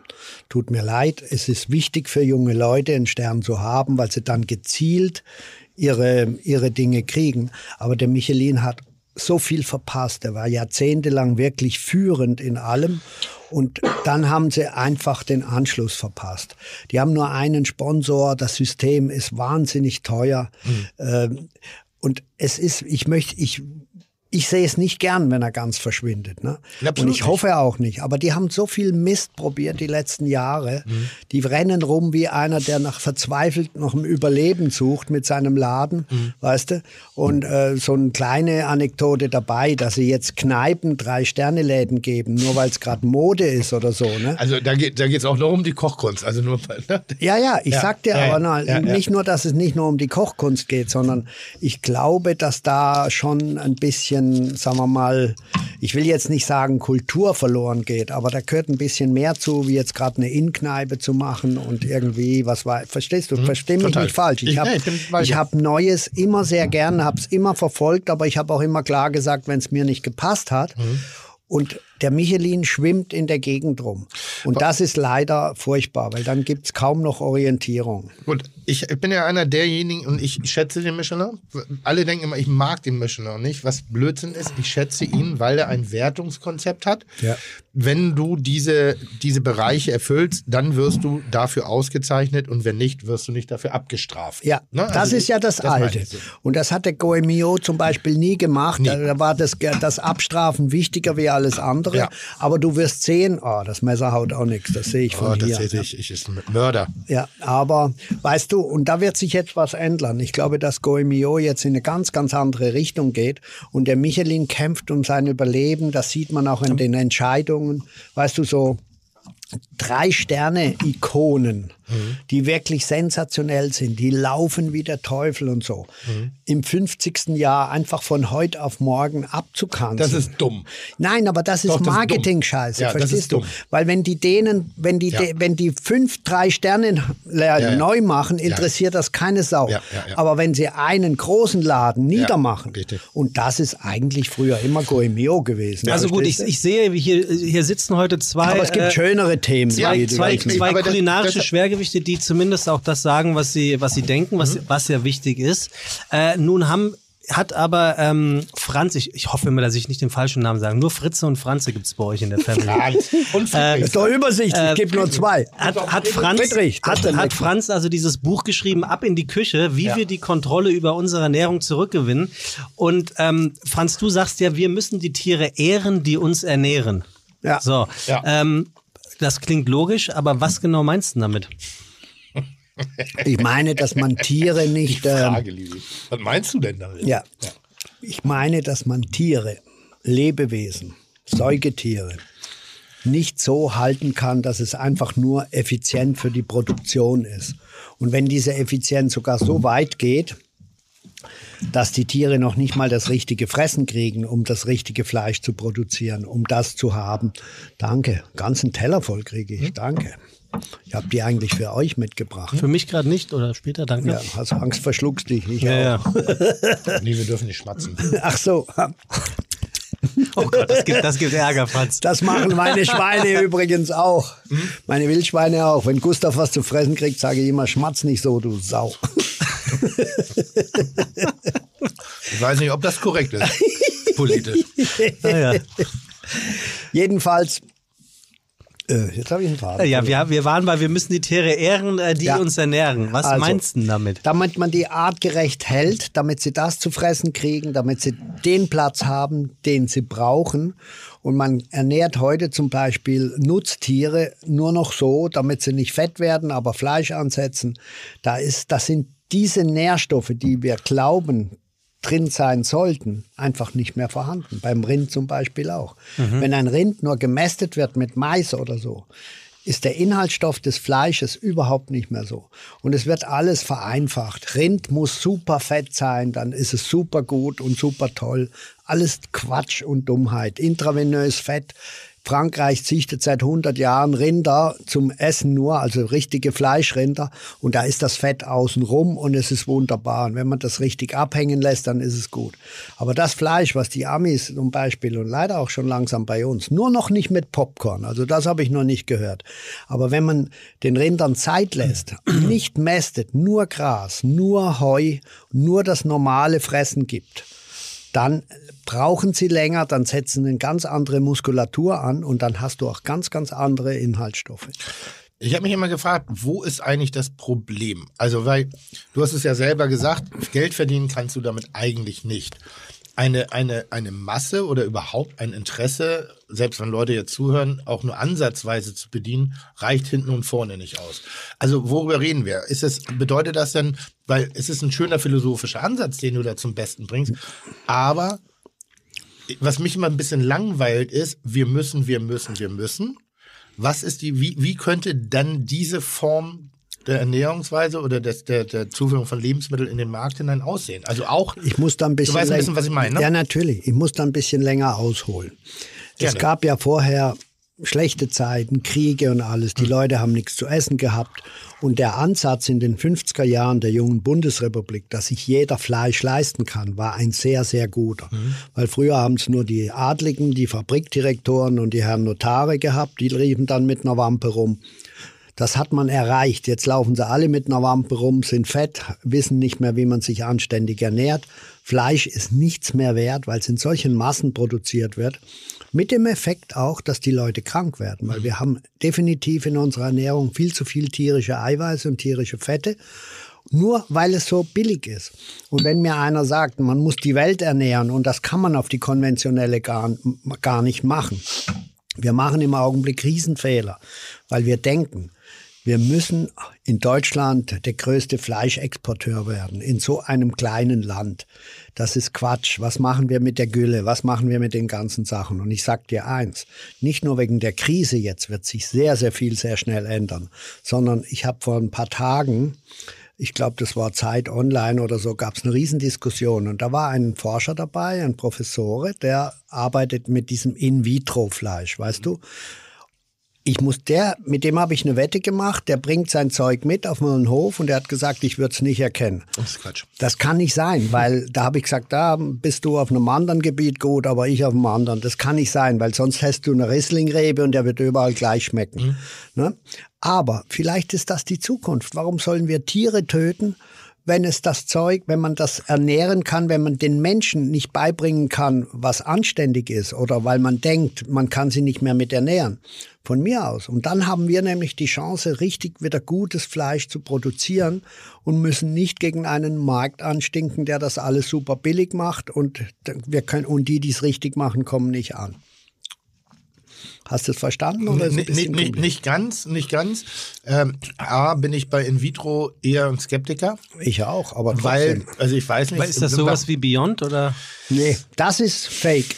Nee, Beyond- das ist nur nachgemacht. Ja, Beyond ist Verstehst? Lebensmittelindustrie. Ja, ja das, das ist mir klar. aber Das ist klassische In vitro jetzt auch nicht ganz verstanden. Da wird, da wird, also in vitro ist eigentlich im Reagenzglas gezüchtetes Das Fleisch. Fleisch. Okay. Mein Wissensstand derzeitig ist allerdings, dass du den Grundstoff aus den Föten der Kälber ziehen musst in, Erstmal. in der Kuh. Erstmal. Ne? Also das heißt rein theoretisch jedes Aber nur als Start. Nachher können die das anders machen. Die können es auch aus Zellen aufbauen und die Zellenvermehrung machen. Okay, aber derzeitig noch nicht. Nein, aber das ist hm, auch derzeitig, da kostet auch Ja. Hm. ein Kilo eine halbe Million oder so. Ja.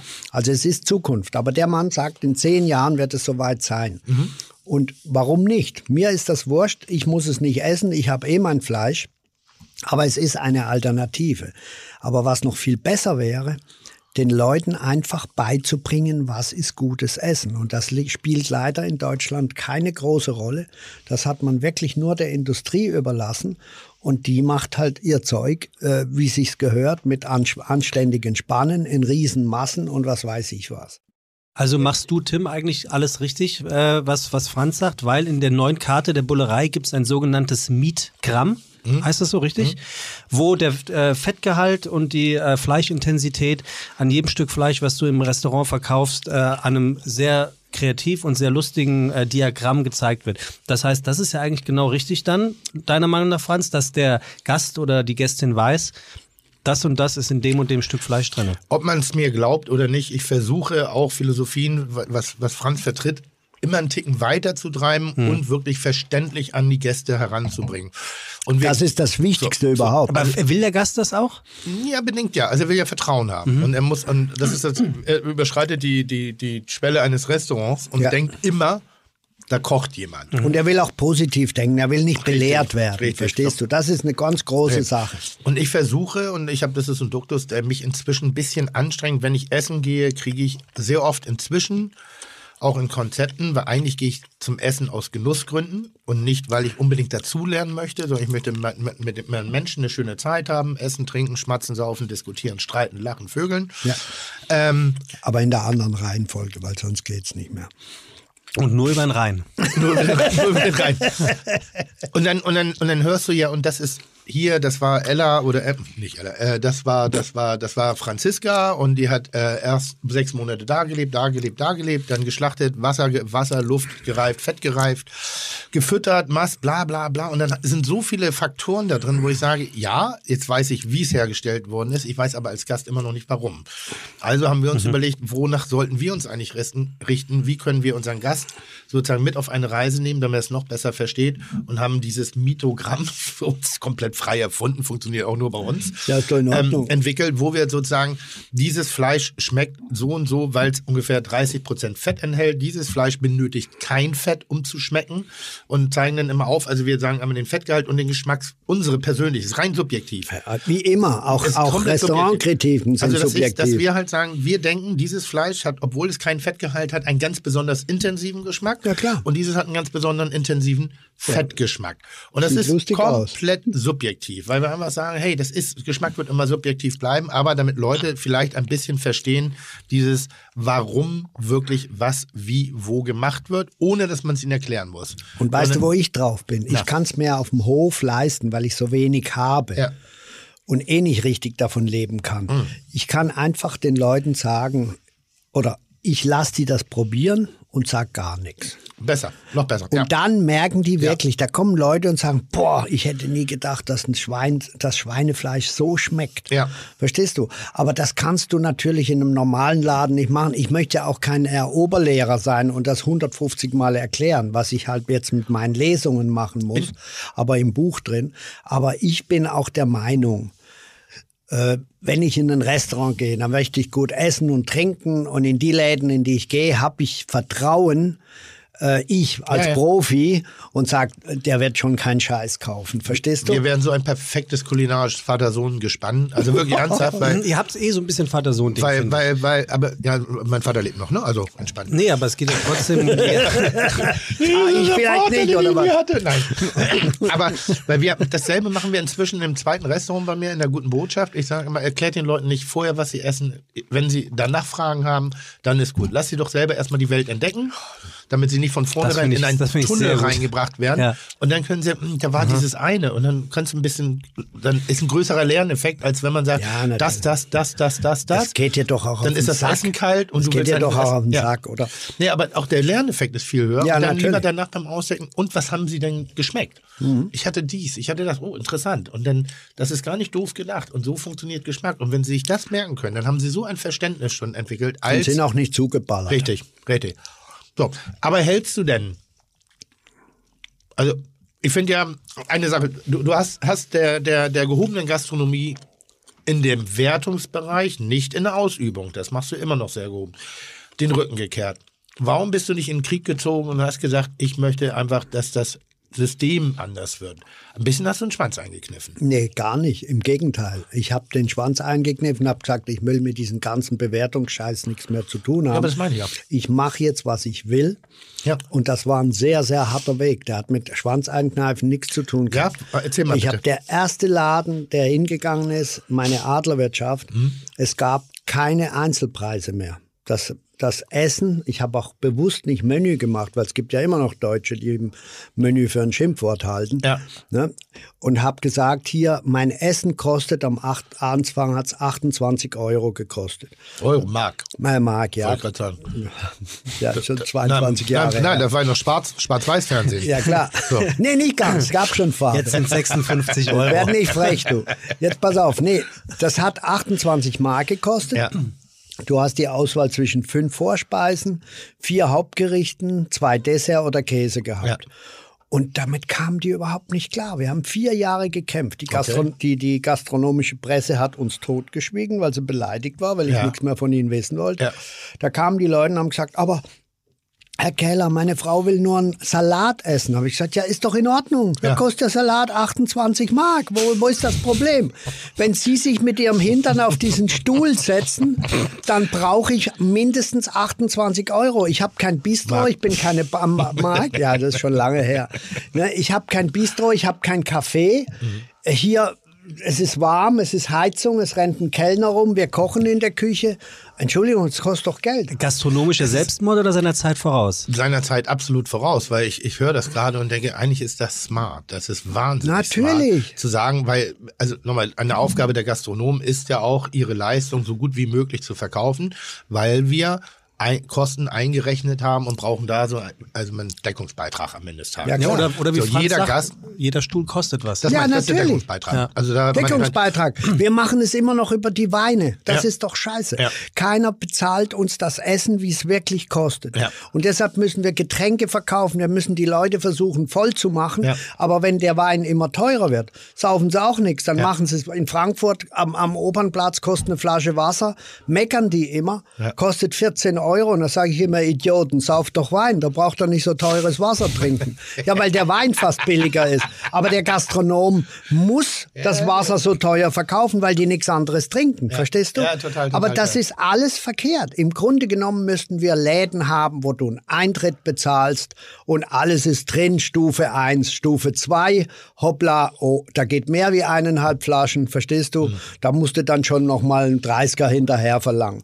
Das wäre mein Traum. Und alle reden von den kleinen italienischen Läden, wo du reingehst, du wirst nicht gefragt, das Essen kommt auf den Tisch in drei Gängen.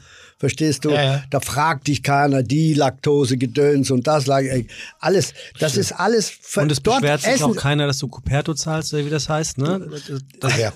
Wie? Kuvert. Kuvert und in Kuvert. Italien, glaube ich, Coperto oder wie auch immer. das gehört ja aber- auch dazu. Ja, aber das ist jetzt inzwischen ganz wenig nur. Das ist halt in Venedig, wo du dann für die Musik bezahlen musst oder so. Aber in normalen Läden hast du einen Preis und es kommen die Platten auf den Tisch und das wird wieder kommen, glaub mir das. Was? Die Leute wollen doch zu den Köchen, um das zu essen, was sie richtig kochen. Und das kommt doch immer weniger an. Doch. Hör mal, zu- der Bocuse hat mal angefangen, hat gesagt, wir hören mit dem Scheiß auf, dass der Oberkellner aus dem Restaurant kommt und sagt, Madame Comtessa de la Weiß, ich war's, will heute eine Kerbelsuppe. Ne? Und, und dann haben die hinten in der Küche improvisiert und haben Petersilie klein gehackt und haben gesagt, das ist Kerbel.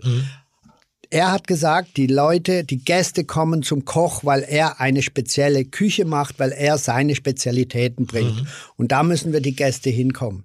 Das war früher war der Koch hinten im Loch und vorne war der Service und hat gesagt, was es Da stimme ich dir hundertprozentig zu, aber das wird nicht passieren, solange es äh, äh, Gastro-Führer gibt. Das wird nicht passieren. Gastro was? Führer, Ja. Kritiker, wie auch immer. Solange das ist und solange ähm, es bestimmte Listen gibt, ähm, die vermeintlich das Qualitätsniveau sozusagen und die deckeln. keine Ahnung Ahnung haben. Die keine Ahnung. Also ich, ich gehe mechanisch ran als als äh, äh, da. Du bist den- ja noch jung. den- Ich gehe volle Dankeschön. Pulle dran. So viele Idioten sind unterwegs, die Leute be, be, be, äh, bewerten und können noch nicht mal Kalb von Schwein unterscheiden. Oder die, äh, die haben die, ich habe schon so, ich lese die Dinger ja nicht. Mein Sohn zeigt die mir dann Mhm. immer. Weißt du, wenn er sich ärgert, dann sagt, Junge, bleib ruhig, ärger dich nicht, guck dir die Scheiße doch gar nicht an. Unmittelbares Beispiel. Ihr habt einen Stern verloren. Wer? Der schwarze Der- Adler. Ja, genau, mit, mit, nach 50 Jahren. Kein Mensch weiß Warum? warum. Keiner, weiß keiner. Man Das war- spricht mit euch nicht. Also man sagt nicht, pass auf. Nein, das ihr war ja früher das Gute bei Michelin. Die fragen dich nicht, sondern wenn die bezahlt haben früher, also die kamen, nicht immer ein Männchen, auch mehrere. Ja. Und wenn sie bezahlt haben, kommt einer und fragt, ob er den Chef sprechen kann. Dann zeigt er sein Kärtchen. Und wenn sie positiv drauf sind, haben sie gesagt, das war alles sehr gut, aber sie sollten vielleicht mal drauf achten, da mit den Aschenbechern oder hinten im Klo oder was weiß ja, ich ja. was. Ne? Mehr hast du aus denen nicht rausgekriegt.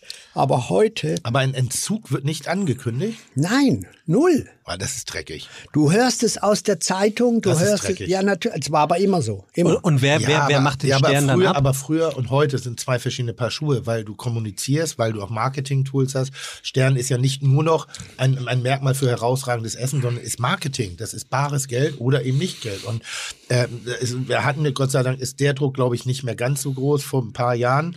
Ich habe den Namen leider vergessen. Äh, jemand, der vermeintlich durch Entzug einer Auszeichnung für, für ihn vor einem, einem, einem Trümmerhaufen stand, obwohl er immer noch zu den Besten der Welt gehörte, aber in seiner Wahrnehmung nicht mehr und sich entschieden hat, erschossen. und hat sich dazu entschieden, sich ein zu Freund. äh, Das ist ein? Freund von ja, mir. das ja, klar. aber so, das ist, wir gingen von drei auf zwei und das ist schon in der Szene. Nee, er ging noch nicht mal von drei auf zwei, sondern der Goemio hat ihm einen Punkt weggenommen. That's it. Ja, von, von 19 auf 18 und so. Und dann hat er befürchtet, der Michelin tut das auch. Und er war immer schon ein bisschen depressiv und so. Ja, und er hat genau, sich mit dem ja Jagdgewehr erschossen. Da, wo du mich hingeschickt hast. Und da kannst du eben sehen, wie, wie hoch der Druck ist in dieser ganzen Ja, Welt. und diesem Druck habe ich auch keinen Bock Aber gehabt. deshalb verstehe ich umso weniger. Und da muss man sagen, da kann ich, äh, würde ich auch, da würde ich auch sagen, Mädels und Jungs vom, von, von allen Führern dieser Welt, wenn ihr merkt, dass ihr eine Entscheidung trifft, die auch für das Unternehmen, ihr habt eine Verantwortung. Also man hat eine, man hat eine Verantwortung. Der Gummio, klar. in den bin ich, irgendwann in den deutschen Gummio, da gehe ich volle Kante rein in jeden Diskurs, weil sie Marketing über Negativkritiken machen. Ausschließlich. Aber das ist doch heute, das ist Bildzeitungsniveau. Das wollte ich gerade sagen. Aber, und, aber negativ Aber das ändert sich Aber jetzt. lass nochmal, Negativmarketing ist ja nicht nur die Eitelkeit des Koches, sondern Negativmarketing bedeutet Umsatz, bedeutet Mitarbeiter, bedeutet Arbeitsplätze. Ja, klar. Und das ist das, ich habe neulich mit einem, mit der Hamburger, mit dem Szene-Magazin hier gesprochen und habe gesagt, ich muss euch eins sagen, ich verstehe, dass die Bullerei nicht wirklich in irgendeiner Wertung stattfindet. Das verstehe ich, weil ich bin der Fernsehassi, ich pumpe ein bisschen zu viel in den Raum rein und, und wir sind sehr dominant am Markt und wir tauchen maximal als kleine Randnotiz aus. Ja. Aber wenn ihr das macht, denkt bitte daran. Aber das ist Ich der hab- Eifersuchtsfaktor Ganz kurz, denkt bitte dran. Ich habe 70 Mitarbeiter und Ja, die ja, kaufen klar. euer Heft begeistert und die suchen nach dem, weil das, die machen ja die Arbeit. Und die sind jedes Mal ein Schlag in Ja, die kann ich Fresse. Und ihr wollt nur einen einzigen Menschen bestrafen, das bin ich. Ja, klar. Und das akzeptiere ich und das verstehe ich.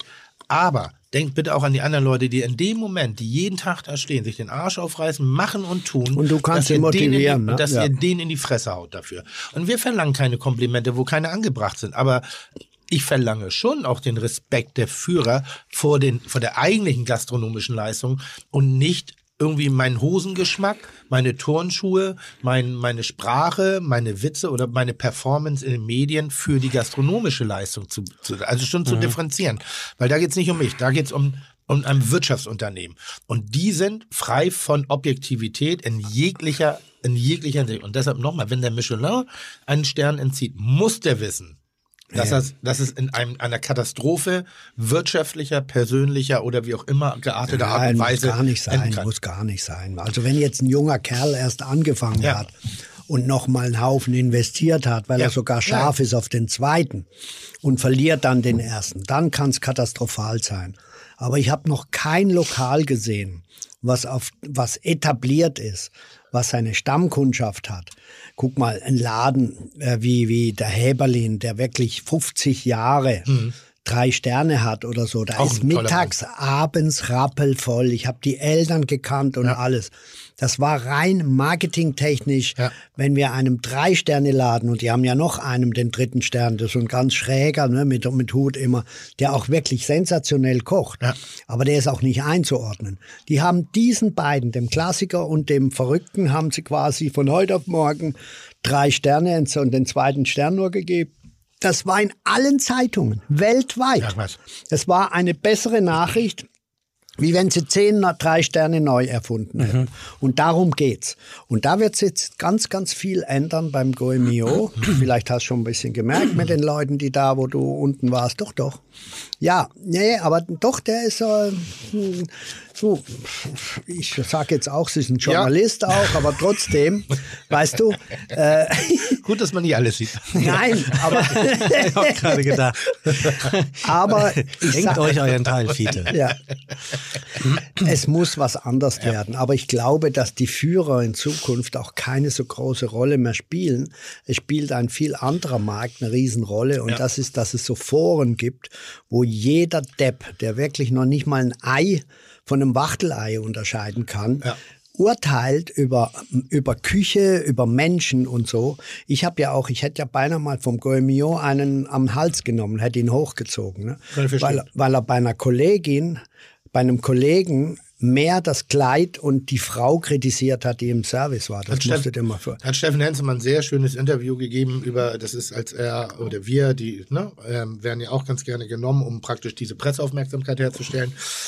Und da war der, äh, wurde der Bericht vorgelesen des Gumios damals und da ging es halt darum, äh, dass Steffen Hensler sexistisch, laut, assi, prollig äh, irgendwas ist. Und man hat gesagt, ja, Respekt, eine ziemlich gute Gastrokritik bislang. so. und ich meine, that's it, das ist, darum geht's. Das, das bitte für zwei Personen. Komm, lass über schöne Dinge des Lebens Ja. lassen. Ja, genau. Essen und Trinken. Ja, genau. Bitte, unbedingt. Und zwar äh, Und nicht über die doofen Stichwort. Stichwort äh, Tierwohl. Hier, hier hat jemand über dich gesagt, äh, lieber Franz, und zwar Professor Dr. Med Volkmann Nüssler, seines Zeichens Geschäftsführender abgelesen. Koordinator des Tumorzentrums in München. Obwohl ich seit Jahren mit Spitzenköchen zusammenarbeite, ist keiner auf die Idee gekommen, die wissenschaftliche Grundlage eines genussreichen Essens zu bedienen. Schon allein dafür hat Franz Keller einen Lorbeerkranz verdient. Äh, ist das einfach nur krass hart ähm, aufgetragen oder kann man, kann man wirklich von, von wissenschaftlichen Grundlagen Ja, ähm, ich- sprechen, die du da Ich würde es jetzt nicht wissenschaftliche? Grundlagen nennen, aber ich guck halt wirklich, mir geht's immer und ist immer um Inhalte gegangen. Mhm. Und wenn du zum Beispiel mit dem Mann arbeite ich auch zusammen, wenn du zum Beispiel weißt, dass von 100 krebskranken Leuten 80 mindestens was mit der Ernährung zu tun haben, weil die Leute sich falsch ernähren.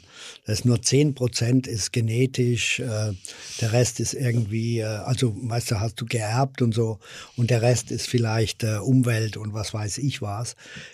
Dann musst du doch wissen, warum das das so ist. Und das interessiert keinen. Deshalb geht es ja auch darum, jetzt wieder Kindern kochen zu lernen und so. Wir haben so viele Produkte auf dem Markt, die einfach grottenschlecht sind und auch noch billig. Und die Leute haben keine Esskultur mehr. Das ist eine Katastrophe. Das ist die größte Katastrophe überhaupt. Und das ist eigentlich Arbeit von uns Köchen. auch. definiert doch mal die Esskultur. Dankeschön. Genau, so. mein, genau meine Frage. Ja. Was heißt Esskultur? Esskultur heißt, sich wertig gut zu ernähren, Mhm. zu wissen, was man sich reinschiebt. Weißt du, was du dir reinschiebst, wenn du an die Tanke irgendeinen Schokoriegel holst oder wenn du dir irgendeine TK-Pizza reinziehst, die weiß der Teufel was, Mhm. wo alles dran gespart wurde. Das ist sich nicht richtig ernähren, glaub Mhm. mir das. Du musst um Inhaltsstoffe wissen, du musst wissen, was Zucker auslöst und so. Und ich habe da eigentlich keine Lust, das in einem Restaurant zu sagen, weil ich bin ja kein Lehrbetrieb, ich habe ja auch keine Schule, verstehst du? Ich mache zwar Kochkurse, da kann ich es den Leuten erzählen, aber in einem Lokal willst du doch die Leute abholen, die sollen einen tollen Abend haben, die sollen gucken, dass sie mit ihrer zukünftigen guten Date haben, die sollen tolle Weine trinken und alles. Also müssen wir das in den Restaurants als Kollegen einfach im Hintergrund machen, indem wir solche Waren bieten und nicht nur was in ist. Aber vielleicht sollten wir auch noch ein bisschen was anderes tun. In Schulen den Leuten beibringen, was ist ein anständiges Essen. Und soll ich dir mal was sagen? Gut essen ist sogar billig, wenn ich es mir selber mache. Und wir hätten bessere Gäste, wenn die nämlich selber ein bisschen kochen. Erstens wüssten sie, wie schwer das ist und was es Arbeit macht und wo es herkommt. Und zweitens hätten sie auch ein bisschen Ahnung, wenn sie zu uns kommen. Okay, ähm, ich, ich stelle mich jetzt mal einfach nur, um eine schöne Diskussion am Laufen zu halten, auf die Gegenseite. Ja, ja? gerne. Also, weil bedingt sehe ich es Ja. genauso. Ich denke nur, dass du manchmal einen Ticken zu einfach kommunizierst oder argumentierst. So. Vor 30 Jahren ungefähr, da war ich wie alt? Oh, ich kann noch weiter zurückgehen. Bei mir, ich kann fast auf vor 40 Jahren ungefähr. Sah So ein, alt bist du schon. ich bin 49 jetzt. Ein klassischer Grillabend. Wie sah der aus? Hehler Gewürzkotschop. Es gab Kartoffelsalat mit Mayo, Nackensteak und, Nackensteak und Würste. Zu dem Zeitpunkt war Metzgerkunst, auch in der Wurstabteilung, auch eher Resteverwertung. Da gab es noch kein, ich sag mal, eine gängige Metzgerei. Noch nicht mit der Handwerkskunst, nicht mit dem Ganzen. Das Aber- mit dem Wort Resteverwertung, da gehe ich nachher nochmal drauf ja, kannst du ein. auch sehr gerne machen. So, aber ich sag mal so, da, man hat nicht gekauft, sondern man hat auch schon damals eher Masse gekauft und hat auch ein bisschen sich nach dem Preis orientiert. Das hat Äh, man schon immer gemacht. Das wollte ich gerade sagen. Also inwiefern ist es wert, diese Esskultur zu beschützen? Weil wenn ich jetzt nach auf heute gucke und ich zum Grillen eingeladen werde, dann sehe ich die äh, äh, äh, äh, Kümmelkarotte, die Kreuzkümmelkarotte von Otto de Lengi.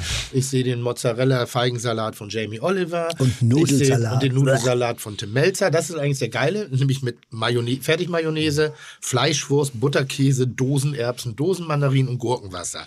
Also Emotion pur, ne? Aber das ist meine Kindheit. Also da war ja keine Kultur vorhanden als solche. Aber, es aber du hast, aber du hast Fleisch, du hast Dings, du siehst auch mal den Beyond Burger. Also du siehst schon, dass Ernährung ein Thema ist in, in vielen Bereichen. Und Aber es geht noch viel zu viel in die falsche Richtung. Viel mehr als früher. Viel mehr als früher. Und trotzdem wird die ganze Zeit mantraartig immer wieder gesagt, wir müssen wieder lernen, was wir essen. Warum? Warum ist das wichtig? Also ich verstehe es Weil die nicht. Details keine Rolle spielen. Also guck mal, es gab mal vor zehn Jahren, ging's los mit diesem komischen äh, Analogkäse. ja. Die ganze Welt Kopf gestanden bei uns. Das ist kein Käse, wie darf der so heißen? Der ist künstlich hergestellt und alles. Ja. Jetzt kommt er plötzlich als Veganer auf den Markt und er ist wunderbar und alle ja, ja. essen ihn. Es, fährt, es fehlt einfach am Detail und wir sind in einer Überflussgesellschaft und das Essen an sich spielt eigentlich keine Rolle mehr. Es sei denn, die gehen in ein gutes Lokal, wollen sich was gönnen. Ansonsten ist das Grundernährung, satt machen, reinziehen, egal was kommt. Hast du schon mal einen gesehen? Warum macht eigentlich nicht mal einer von diesen ganzen Heinis, die immer kontrollieren, mal einen Sandwich-Test irgendwie mit den, an den Bahnhöfen? Die, den Dreck, den die da Das verkaufen. macht ja keinen Sinn. Das ist ja einfach durchgefallen, setzen sechs, alle Ja, Schlauze. aber Entschuldigung, das wird gekauft wie verrückt. Aber, aber, aber nochmal, eine, eine, eine Frage ist eben halt dieses, wer ist denn dafür verantwortlich? Und da gehe ich jetzt wirklich in jeden Kampf rein. Ich glaube nicht, dass die Lebensmittelindustrie dafür verantwortlich Die ist. bedienen die Bedürfnisse. Die, die ja, auch nicht, auch da Sondern könnte man. die Eltern? Nee, ich glaube Fernsehkirche und die, die, die Gastronomie-Szene. Ich glaube, dass die, weil, nochmal, wenn wir, wir verwechseln ganz viele Dinge. Das Essen in einem Restaurant ist von vielen Händen zubereitet. Mit einer, mit einer Produktbandbreite, die ihresgleichen sucht. Mit, mit der Suche nach Kreativität, leicht Basilikum. Hier mal ein bisschen Aubergine, da ein bisschen Zitronengras, ein bisschen Kümmel, ein bisschen das. Also weißt du, da sucht man immer das Nuancierte. Dadurch, dass Nein, das war die letzten, jetzt hat sich ein bisschen entspannt wieder, die letzten fünf bis zehn Jahre. Ich, ich sehe da sehr viel Gutes passieren. War gutes Essen immer nur, wenn es auch kreativ war. Ja. Gutes Essen musste kreativ sein. Du konntest nicht einfach nur einen Tomatensalat machen und sagen, das ist gutes Essen. Das mu ich musste als Koch. Also ich weiß es noch, weil ich habe Tomatensalat bei mir im Weißen Haus serviert und dann sagten, ja, ist lecker, aber bisschen langweilig. Und ich sag, was ist langweilig? Ist der Sa- Salat langweilig? Nein. Aber da haben wir uns mehr erwartet. Ja, und ich sage, ja, genau. aber ich bin doch nicht mehr, ich will doch das machen. Ja. Also diese, diese Gourmet-Szene und die, die Kulinarik und die Restaurants und die Kreativität und vor allen Dingen die mediale Darstellung, Ja. was gutes Essen ist, Ja. hat dafür gesorgt, dass der Mensch inzwischen 45 Gewürze kennen muss, 37 Special Cuts, 48 Fische, 97 verschiedene Muscheln. Meine Ernährung auf Sylt war auf- früher Fischsuppe, Krabben auf Schwarzbrot, hin und wieder mal irgendwie Bratkartoffeln, Rostbeef, Seezunge war ich weit von entfernt. Und dann gab's noch mal eine Suppe und das haben wir vier, vier Wochen durchgegessen, mehr oder minder. Ja, doch Heute, heute gehe ich da essen, da essen, da essen, da essen. Ich passe es an. Dann, dann esse ich auch mal ein Fischbrötchen, aber Fischbrötchen muss dann natürlich auch aus ganz besonders. Also alles ist zu Incentive. Das Essen ist mir zu viel Event inzwischen. Also das Essen selber. Der Moment sollte sein, mit den Menschen am Tisch zu sitzen. Aber das Essen selber Ja. wird zu viel. Es hat eine, es, ist ist- manchmal es- ordinär. eine These, Ja, These. zu- Hat die Sterneküche ähm, das Essen versaut? Bedingt ja. Ja. In Kooperation mit der medialen Darstellung, Ja. in Kooperation mit Ja. Fernsehköchen, da, da zäh- zähle ich auch zu. Ich habe 400 Kochsendungen gemacht, ähm, also so tagtägliche Kochsendungen und natürlich ist in jeder Sendung ein neues Rezept. Kein Mensch kocht zu Hause 400 Rezepte. Ich selber koche vielleicht 20 ungefähr, würde ich sagen. 20 über das ganze Jahr. Hin und wieder ist mal ein kleines, weil ich irgendwas lernen will oder was gegessen habe oder ein schönes Produkt gesehen habe. Aber standardmäßig koche ich ungefähr 20 Gerichte zu Hause. Ja. Und das ist auch das Potenzial, was unsere Mütter und unsere Großeltern hatten. Genau. Da war nicht mehr. Es gab die Roulade und die Roulade wurde immer so gekocht mit derselben Beilage, Aber ich Ding. weiß noch, wie die Blut- und Leberwurst bei meiner Großmutter bei der Hausschlachtung geschmeckt hat. Ich weiß noch, wie die Dinge waren und das hast du drin, genauso wie du mit deinem Nudelsalat, wenn Ja, der ja. noch so einfach war, Ja. das bleibt hängen. Meine Großmutter hat die besten Zwiebelkuchen der Welt gemacht und das ist immer die Basis. Mhm. Ja. Aber die Leute haben heute keine Basis mehr, weil Richtig. sie verwirrt sind. Das meinte ich, aber das ist die Verantwortung ja, unser, natür- unser, unserer Ja, natürlich, natürlich. Und wir müssen einfach back to the root. Wir müssen den Leuten wieder zeigen, was ist eigentlich eine Fleischbrühe? Was ist und du hast heute so viele technische Mittel Mhm. in der Küche. Die haben Herde, die können das morgens reinschieben, Deckel draufstellen, ein, 16 Uhr fängt das an zu garen, wenn du heimkommst, um 20 Uhr ist es fertig. Nützt kein Mensch. Wenn wir jetzt jemanden haben und wir sagen, also der, der interessiert ist und das gut findet, was du sagst, der sagt, ja, das würde ich auch, ich würde gerne die Basis haben. So, jetzt natürlich sind wir die, die nächsten Klugscheißer, die dem schon wieder was anderes erzählen, als was man eigentlich sollte. Was jemand, der noch nicht im Thema komplett drin ist, was wären für dich so die zehn Basisdinge, die man beherrschen müsste, um sozusagen zu Hause deinen Forderungen nachzukommen? Ganz einfach. Eine anständige Brühe. Du musst anständige Bratkartoffeln machen können. Du solltest auch eine Jus zu Hause haben. Eine Jus? Ist das eine Zuhause-Küche? Ja, ja. Ist eine Jus Zuhause-Küche? Ja, ja. Warum? Warum? Weil du da unglaublich variieren kannst. Warum essen die Leute so gerne Soßen? Sag Ja, mal bitte, was eine. Jus ist. Jus ist eine, ja, erzählst du mal. Mal schauen, ob du es weißt.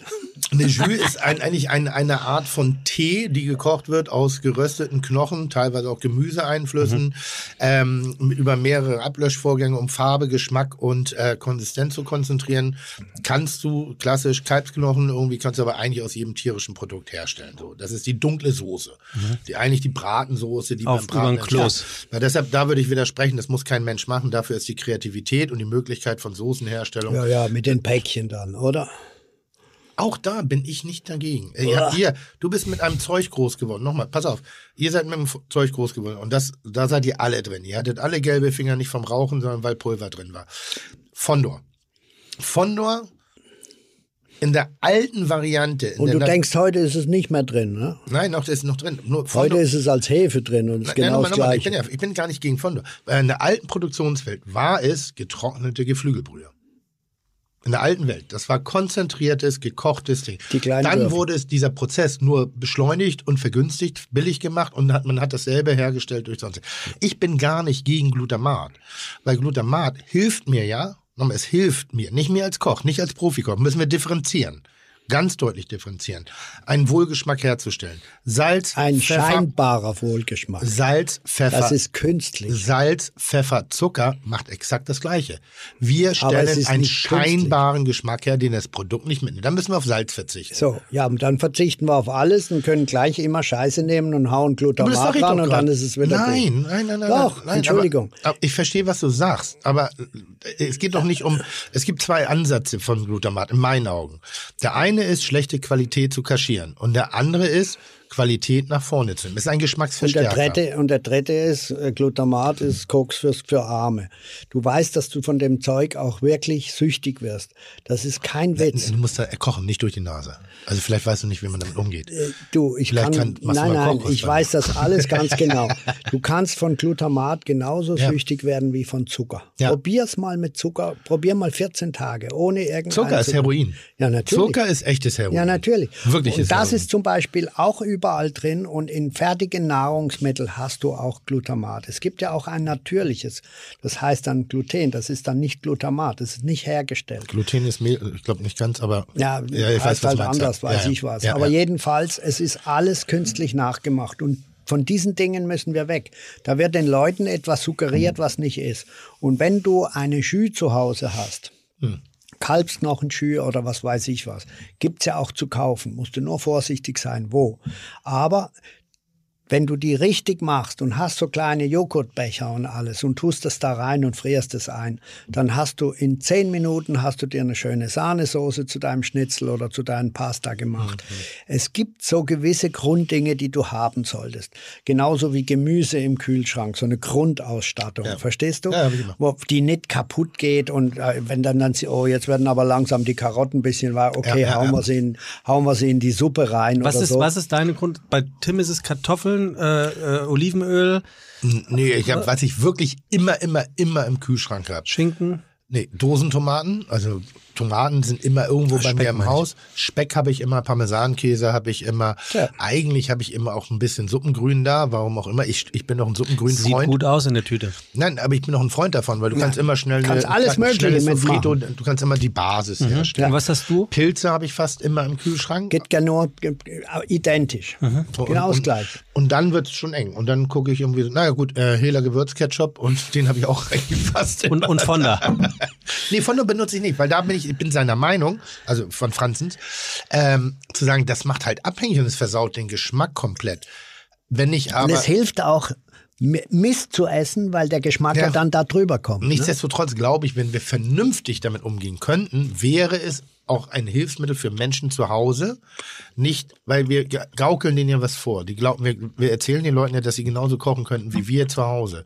Und da kommen sie nicht hin, weil die Mühe, die wir uns machen über Reduktion, also Ess- Essenzen ziehen, Ansätze, doppelter Ansatz, rösten, gucken, einkochen. Mal, das ist doch, so, das macht die italienische Küche auch nicht und sie ist trotzdem gut. die italienische das ist die kann- beste. Ja, weiß ich. Das ja. ist, was Franz sagte, der italienische Das Koch hat- ist ein ja. fauler Koch. Ja, ja, aber da plappert er mir nach. Das hat er von mir mit der Ja, italienischen du, Küche. Äh, ich glaube, das ist eher andersrum, ne, wenn man dein Alter sieht.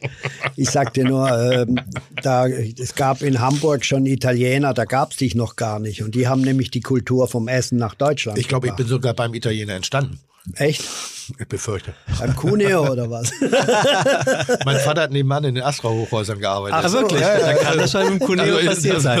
ja, Und ich habe immer so eine Affinität. Ich fühle mich immer wie so ein Aal beim Leichen, der nochmal zurück zu seiner Und du hast, du hast doch schon oft gesagt, du hast doch schon oft gesagt, wir könnten mal äh, Franka aus dem Cuneo hier einladen. Unbedingt, Also unbedingt, irgendeine unbedingt. Verbindung muss es da geben. Franz übrigens dachte vorhin, als ihm hier von Caro ähm, ein Franzbrötchen angeboten wurde, war Franz angenehm überrascht, dass wir es nach ihm benannt haben. Also Ja. äh, ihm war nicht bewusst, was das Franzbrötchen in Hamburg bedeutet. Also früher war ich öfters in Hamburg. Vielleicht Du kennst kommt das kein auch. Franzbrötchen? Nein, kenne ich nicht.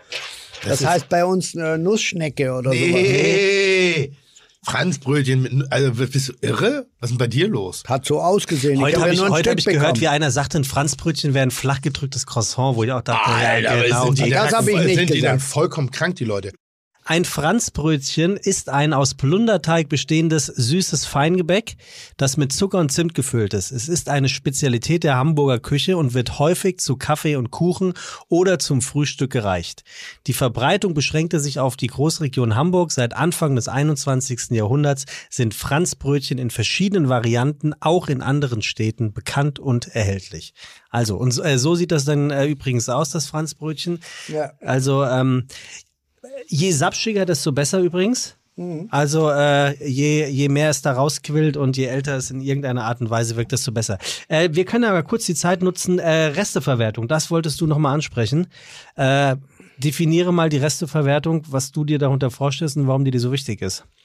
einfach alles verarbeiten und verkochen. Und nicht nur immer, wir haben ja in der großen Küche, in der französischen, haben wir ja auch wirklich geklotzt und viel weggeschmissen und was weiß ich was.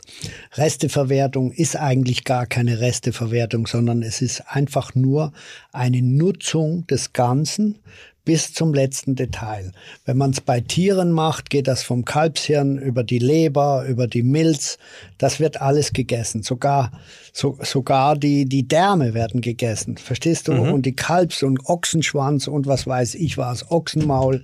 Das ist im Grunde genommen noch nicht mal eine Resteverwertung, sondern es ist einfach eine ganze Nutzung der Ressourcen. Und was der Tim vorher gesagt hat, mit hier, früher war Wurste immer, immer eine Resteverwertung, Auch. das stimmt gar nicht, weil, Entschuldigung, wenn du ein Schwein schlachtest, ne, dann hast du wirklich nicht nur Fleisch, sondern du hast auch Dinge, die du besser als Wurst verarbeitest. Natürlich gab's Metzger früher. Früher hieß beim Metzger der Landjäger, damit kann man Geld verdienen. Da kommt alles rein. Ne? Beim Metzger ist es der Landjäger und was war es bei den Köchen früher? Blumenkohl. Ach, Ich dachte immer, es war die Gelbwurst. Nicht die Rumkugel, aber das war ja wieder Patisserie. Frikadelle. Nein, nicht Nein. mal die. Weißt du, was wir in meiner Lehre gemacht haben in Nein. Freiburg? Wir haben Bolognese. belgische Kroketten gemacht. Oh Gott. Weißt du, wie das war? Was sind Die, das musste aber Hauptsache mal wieder machen. Das kann, man ja auch, nee, das kann man ja auch anständig paniert. machen. Alles, was im Kühlraum war, Ja. Durch einen Wolf gejagt, mit Gemüse, mit Fleischresten, Ja, ja. alles drum und dran. Das war das beliebteste Abo-Gericht am Donnerstag. Da hatten wir am meisten Gäste mittags, fast 100 Leute, weil die alle die Kroketten wollten. Und dann machst du eine ganz dicke Bechamel, Mm. aber richtig dick. Und dann gießt du das in Bleche. Wir haben früher so Alubleche gehabt, so Ja. Und dann schneidest du hinterher, wenn es kalt ist, musst natürlich ein paar Tage vorher machen, kannst gut Mise en place machen. Dann schneidest du Kroketten aus und dann wird das zweimal Eigelb, zweimal paniert äh, und dann richtig ausgebacken. Und wenn das dann gebacken ist, fertig auf dem Teller und du machst es auf, drüber aber kommt dir die Soul Food, Soße oder? entgegen. Das ist Soul Food. Das ist wirklich geil gewesen und das war, das war unsere Resteverwertung. Und du kommst mit einer bekackten Wurst hier an. Also, Alter Liebe und erzählt von so schönen Dingen. Herrlich. Aber die ist übrigens sensationell. Ähm, Sehr, sie, äh, äh, wirklich Biss und was ich ja bei Wurst, ich weiß Wir nicht. tun da Fleisch rein, weißt du? Ich weiß nicht mal, ob es ein Qualitätsmerkmal ist, aber ich mag das, wenn Wurst kurz Widerstand anbietet und dann auseinanderfällt. Fleisch. Und dann, also weißt du, nicht, nicht chewy, nicht Gummi, nicht latschig, also egal in welcher Wurst. Die darf natürlich einmal ganz kurz sagen, nee, aber dann, dann darf die auch sich öffnen und dann Ja. kommt sowas, ein toller, muss, toller Biss. Muss was, muss, muss was dir entgegenkommen auch. Nicht nur vom Geschmack, sondern auch vom, vom Feeling. Pökelsalz? Nee, wir Nicht? machen nur Salz. Nur Salz. Ja. Da- Das, das ist gut. Und äh, weißt du warum? Weil du kannst, wenn du es richtig machst, wenn du mit einem guten Grundfleisch hast. Ich habe ja den Annibald Strobinger, der dir leider die Poulade nicht richtig gemacht hat. Der sollte ja zwei machen damals, weißt du, weil es dann komplizierter Richtig im Griff, das war knapp genug. Ja, Ihr redet aber von Kitchen Impossible. Ja, Es genau. waren 0,2 Pünktchen, ne, die Ja. Tim vorne lag am Ende des Tages. Das dass ist du das überhaupt, dass du das überhaupt noch rechnen konntest. Was? Ja, hinterher, das Zusammenrechnen. Ich habe das nicht mehr Krieg's gekriegt. auf Ohr. Hin, hin, das, so. das Ausrechnen, nein, nein, aber das Ausrechnen kriegen wir Wa- Was, Reihe. wa- wa- was kriegst du aufs Ohr? Ich kriege nichts auf Ohr, ich habe keinen Knopf im Ohr, falls es mal Nein, aber wo, ihr redet jetzt gerade, weil es war tatsächlich Ja. 4,8 plus 4,9 war bei dir. Ne? Sensationell. Und bei Tim, äh, bei Franz waren es 6,5 plus 3,1 und dann waren wir bei 9,7 und bei 9,5. Was- Du, was- du bist da rausgegangen, als hättest du 9 zu 0 gewonnen, gefühlt äh, am Ende. Also es war wirklich ein Nein, knappes das ist ja stolz. Also das ist ja, das ist ein Spiel. Es geht nicht um Gewinnen und es geht, es geht wirklich Klar. nicht ums Gewinnen. Es geht um das Spiel. Und ich sag mal so, es war gut, ich, dass ich gewonnen habe, weil da, das finde ich immer gut. Es war auch sehr gut, dass ich sehr knapp gewonnen. habe. Ich hätte mir unentschieden lieber gewünscht, weil ich ihm schon eine Fickaufgabe gegeben habe. Ja, klar. Du hast ihn aber einmal etwas kochen lassen, von dem du wusstest, das ist vermeintlich viel zu einfach für ihn. Das Was- ist ein zehn Punkte. das war Coq au vin? Nee. Äh, äh, äh, äh, Bœuf. Bourguignon. Bœuf Bourguignon. Ja, genau. Ich habe dich Bœuf kochen, das kann er nicht mehr wissen, weil er während der Kochzeit äh, eine Weinprobe im, im Weinkeller hatte, äh, bei dem Burgunderwein. Und ich da, ich sag mal, er hat mehr Zeit im Keller als am Herd verbracht. Ja, so heißt er ja auch. Was soll So, er da? Ja, weil da das, so, das da schmort Keller, ja von alleine. Das schmort ja von alleine und es war ja auch perfekt. Mein Problem war nur Der pass auf, Alkohol. Nein, wir wollten ja nur mal kurz. Das muss ich ja jedes Mal jetzt erzählen, wenn die Leute kommen. Ich habe nämlich gesagt, wo der gesagt hat, du musst nach Frankreich, habe ich sofort Burgund gesagt und dann hat er nur gegrinst und nichts gesagt und dann habe ich gesagt, aber wenn ihr nach Burgund geht dann bitte macht eine anständige Weinprobe. Und dann haben und ich kann euch ein paar Adressen geben. Ja. Und dann kam das und dann hieß es, ja, aber dann habe ich gesagt, ja, in welchem Ort? Na, ich gesagt, ja, das dürfen wir Ihnen natürlich nicht sagen. Dann habe ich gesagt, Burgund ist groß. Ja. Ne? Engt es wenigstens ein bisschen ein auf 15 Kilometer. Das können wir nicht machen. Und dann habe ich nichts mehr gemacht. Und dann haben die Deppen aus deinem Team ein Weingut rausgesucht. Und das war ein Negociant. Wir haben 18 Weine da probiert. Am Tag vorher war es, glaube ich. Und da waren nur zwei gut. Und ich habe ein Foto geschossen, habe das meiner Frau geschickt nach München. Und die hat gesagt, oh Gott. Ne? Und dann hat er mich hinterher gefragt, wie waren die Weine? Habe ich gesagt, zwei waren gut. Ne? Und deshalb habe ich zu dem Wirt gesagt, wo ich gekocht habe, weißt du nicht einen jungen Winzer, der richtig geile Brühe Ja, macht ja, ja. und lass mich da hingehen und so. Und dann hat er gesagt, natürlich, warum ist der weit? Dann habe ich gesagt, ne, 300 Meter hinter der Kirche. Und dann habe ich dem Team gesagt, so, und jetzt läuft hier alles, wir gehen jetzt eine Weinprobe machen. Haben die sich erst gewehrt und habe ich gesagt, nix, das wird jetzt Haben gemacht. gewehrt? Ja, natürlich, ja, die einen Kameramänner waren ja gerade im, im, im äh, die haben sich gerade ausgeruht, sie müssen jetzt die Küche machen. Ich habe gesagt, ihr könnt ja hier bleiben, aber ich gehe eine Weinprobe machen. Und dann bin ich dahin und er hat wirklich sensationelle Weine gehabt. Und als ich zurückkam... Wir müssen noch Stills filmen. Was ja, du bist mal still. Und, und das war wirklich toll. Und als ich heimgekommen bin, ja, ich bin ungefähr 20 Minuten zu lang geblieben. Ne? Und deshalb war die Soße schon etwas einreduziert, aber es war nicht angebrannt. Nein, war es auch nicht. War es auch wirklich nicht. Und Äh, aber der Heini von dem Weingut, Ja. dem ich gesagt habe, seine Weine waren scheiße, der war in der Jury. Alles klar. Und deshalb hast du gewonnen. so, Jetzt weißt du es Es gibt eine Redewendung in Deutschland, die heißt, wer ficken will, muss freundlich sein. Genau. Und wenn du, wenn du, zwei Fragen, die ich habe, weil also langsam müssen wir auch irgendwann zum Ende und das ist langsam. Wir reden von ganz Ja, langsam. es gibt Zwei- ja auch noch eine zwei Fragen wichtige. Sache noch. Wirklich, du bist eine der faszinierendsten Persönlichkeiten und das hat man jetzt schon gemerkt. Irgendwie. Gibt es eine Geschichte, auf die du in deinem Leben nicht verzichten möchtest, die für dich diese Welt der Gastronomie umschreibt? Gibt es so irgendwann die Kamingeschichte? Ich habe Ja. so ein, zwei Geschichten. Was ist bei dir? Also bei mir war es wirklich die Zeit beim Bocuse. Ja. 18 Weil- Monate? Ja, weil der hat mir damals, und das war die Hölle, das war also wie Fremdenlegion die ersten drei Monate, aber da habe ich gesagt, ihr kriegt mich nicht klein. Nicht von ihm, sondern Ja, ja. von seiner Mannschaft. Ja.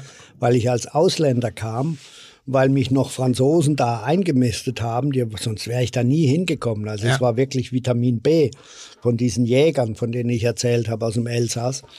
Und dann, die haben mich nur vorgeführt. Ich habe immer am Gartenmarché, immer wenn einer frei hatte oder so, ich musste ja alle bedienen. Der Gartenmarché in der französischen klassischen Küche muss ganz viel liefern an die anderen Posten. Ja, ne? ja.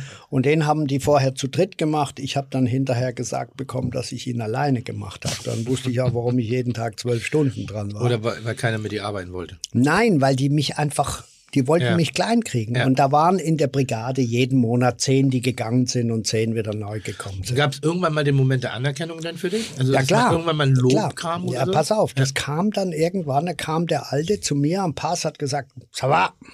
Da hat er aber überall gefragt und hat aber mehr geguckt, was auf dem Tisch war. Und weh, es war eine Scheiße drauf oder nicht sauber.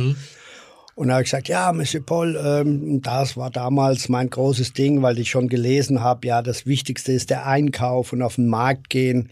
Und er ging ja auch jeden Morgen auf den Markt. Kann ich nicht mal mit zum Einkaufen gehen, weil ich würde gern wissen, wie und wo sie einkauft. Da guckt er mich an und sagt zu mir, ferme ta gueule, fais ton travail. Halt die Schnauze, mach deine Arbeit. Drei Tage später kam der und hat gesagt, morgen früh um fünf bei der Estafette, bei meinem Auto. Die ganze Mannschaft hat so gemacht, weil der ging nie um fünf auf den Markt. Der ging immer erst um sieben auf den Markt. Die haben gedacht, der verarscht mich. Habe ich gesagt, na, ich verlass, ich verarsche mich, ich lasse mich nicht verarschen. Ich gehe dahin. Halb eins Feierabend, um fünf stand ich neben der Estafette. Der Alte kam tatsächlich um die Ecke, hat gegrinst, hat gesagt, komm mit, hast einen Zettel, den Marktzettel. Na, äh, Ich dachte, den haben Sie. Habe ich gesagt, ja, wie, den brauchst du doch zum Einkaufen. Dann bin ich nochmal in die Küche geflitzt, habe den Marktzettel geholt, weil er hat ihn ja immer abgeholt. Und dann bin ich mit dem dreimal einkaufen gegangen. Der hat mir alles gezeigt und hat gesagt, mit, jetzt weißt du, wie es geht. Habe ich gesagt, oui. Am vierten Morgen musste ich über Vieux-Lyon fahren. Da hat nämlich seine Freundin gelebt. Und dann ist er morgens um halb vier, um halb äh, sechs nochmal bei der ins Bett gekrochen und in Zukunft musste ich ihn dann immer um zehn, Viertel nach zehn abholen und in der Zwischenzeit habe ich den Markt gemacht. Und somit hatte ich es natürlich drin. Ne? Und das musst du dir vorstellen. Und ich habe das aber normal gemacht. Ich habe trotzdem meinen Posten gemacht. Ich habe trotzdem bis drei, vier Uhr gearbeitet. Ich habe wieder um sechs Uhr angefangen Abends bin ich dann immer mit den Leuten meistens nicht mehr in die Stadt gefahren, weil irgendwann musste ich ja ein paar Stunden schlafen. Und das war für mich die Öffnung. Und dann habe ich sein erstes Kochbuch mit einem deutschen Fotografen, habe ich drei Wochen mit dem alles müssen arrangieren, weil der deutsche Fotograf konnte kaum Französisch. Dann kam er auf mich und hat gesagt, das machst du jetzt. Ne? Und da gibt's so ein Bild, wo er, weißt du, so vorne drauf steht, mittendrin mit ja. dem großen Hut, mit den Schweineköpfen und alles. Und dann habe ich gesagt, jetzt möchte ich aber auch ein Foto. Und dann hat er mich so angeguckt, was willst du denn? Und dann stehe ich neben ihm als kleiner Kommi und das gleiche Bild wie auf dem Buch, nur dass ich dazwischen bin. Und ab da war es gelaufen. Ich war ein paar Wochen später war ich Chef Turner. Der Laden war jeden Tag auf.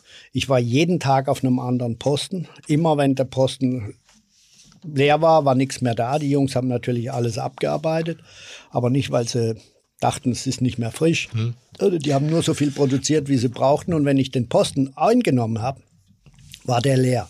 Aber da habe ich natürlich unglaublich viel gelernt. Dann sind wir mitgegangen nach Amerika und so durfte ich mitfahren. Ist das, ist das ein Bestandteil einer Erfolgsgeschichte und Erfolg hat nicht immer was mit Geld oder Wahrnehmung zu tun, sondern auch persönlichen Erfolg, dass so eine Zeit zu einem Leben gehört, egal in welcher Form, weil ich, ich bin immer ganz begeistert, ich liebe diese Geschichten, ne? Und ich habe sie bedingt auch durchgemacht, so dass man schon. Du machst es übrigens bedingt auch so. Also ich habe dich so ein bisschen wiedererkannt, als er eben erzählte, ähm, ich würde gerne mit auf den Markt und das Bükü dann sagte, äh, leck mich, mach dein Ding weiter. Mhm. Ähm, und dann ein paar Tage oder Wochen später auf den oder diejenige zukam. So bist du hier und da auch manchmal. Willst du sagen, ich bin Bocuse? wenn, wenn, mir das was bringt, das dann sage ich das. Das wird ja immer trolliger. Ähm, nee, aber das, ich finde das immer ganz faszinierend, weil ich sag mal, kann man so entspannt sein wie du und kann man oder auch so streitbar, ist ja beides, ist ja auf jeden Fall noch eine unglaubliche Energie in dir, weil man sowas erlebt hat oder, oder ist das ein bisschen dieses alte Männerdenken von, das hat mir nicht geschadet? Nein, aber pass auf, gar nicht das, sondern was ich bei ihm gelernt habe, ist nicht nur das Kochen, und die Freude daran, sondern ich habe auch gelernt, das rauszubringen. Und sein Credo war ja immer, hey, die Gäste müssen glücklich sein. Der hat nicht kalkuliert, der hat eingekauft. Wir haben Mengen gehabt und so. Der Preis wurde Pi mal Daumen gemacht. Das Wichtigste war wirklich der Teller, das Produkt und fertig. Mhm. Und er hat nie mit seinem Drei-Sterne-Laden Geld verdient. Er hat erst angefangen, Geld zu verdienen, als der, als der äh, Rougier, weißt du, der Gänseleberhersteller, zu ihm kam, Gast war und hat gesagt, oh, ich habe da so einen schwierigen Markt in Saudi-Arabien und so und die die essen ja kein Schwein und äh, alles, aber die würden Geflügel essen und Gänseleber, können wir da nicht was machen. Und dann hat er angefangen, Dosen zu verkaufen. Ist furchtbar kritisiert worden dafür, aber die Trüffelsuppe, die wir da gemacht haben bei Rougier und diese ganzen Sachen, das war wirklich gutes Zeug. Und ich sag dir eins, Franchising heute wieder, ein gutes Franchising zu machen, das wird auch die Zukunft sein. Wir haben den Scheiß nur der Industrie überlassen. Eine, eine Frage, du sagtest vorhin, du bist einkaufen gegangen und du redest viel über Qualität und ähnlichem irgendwie. Wie, also ich bin der Meinung, dass ich in einigen Bereichen Qualität erkennen kann, aber nur, wenn ich sie probiere. Visuell kann ich nichts beurteilen. Ich, ich, kann man auch ich nicht. meine, ja, das sieht gut aus. Kann man auch nicht. Aber Hier. ich muss einmal alles probieren. Ich kann nicht Hände. visuell probieren. Trüffel zum Beispiel.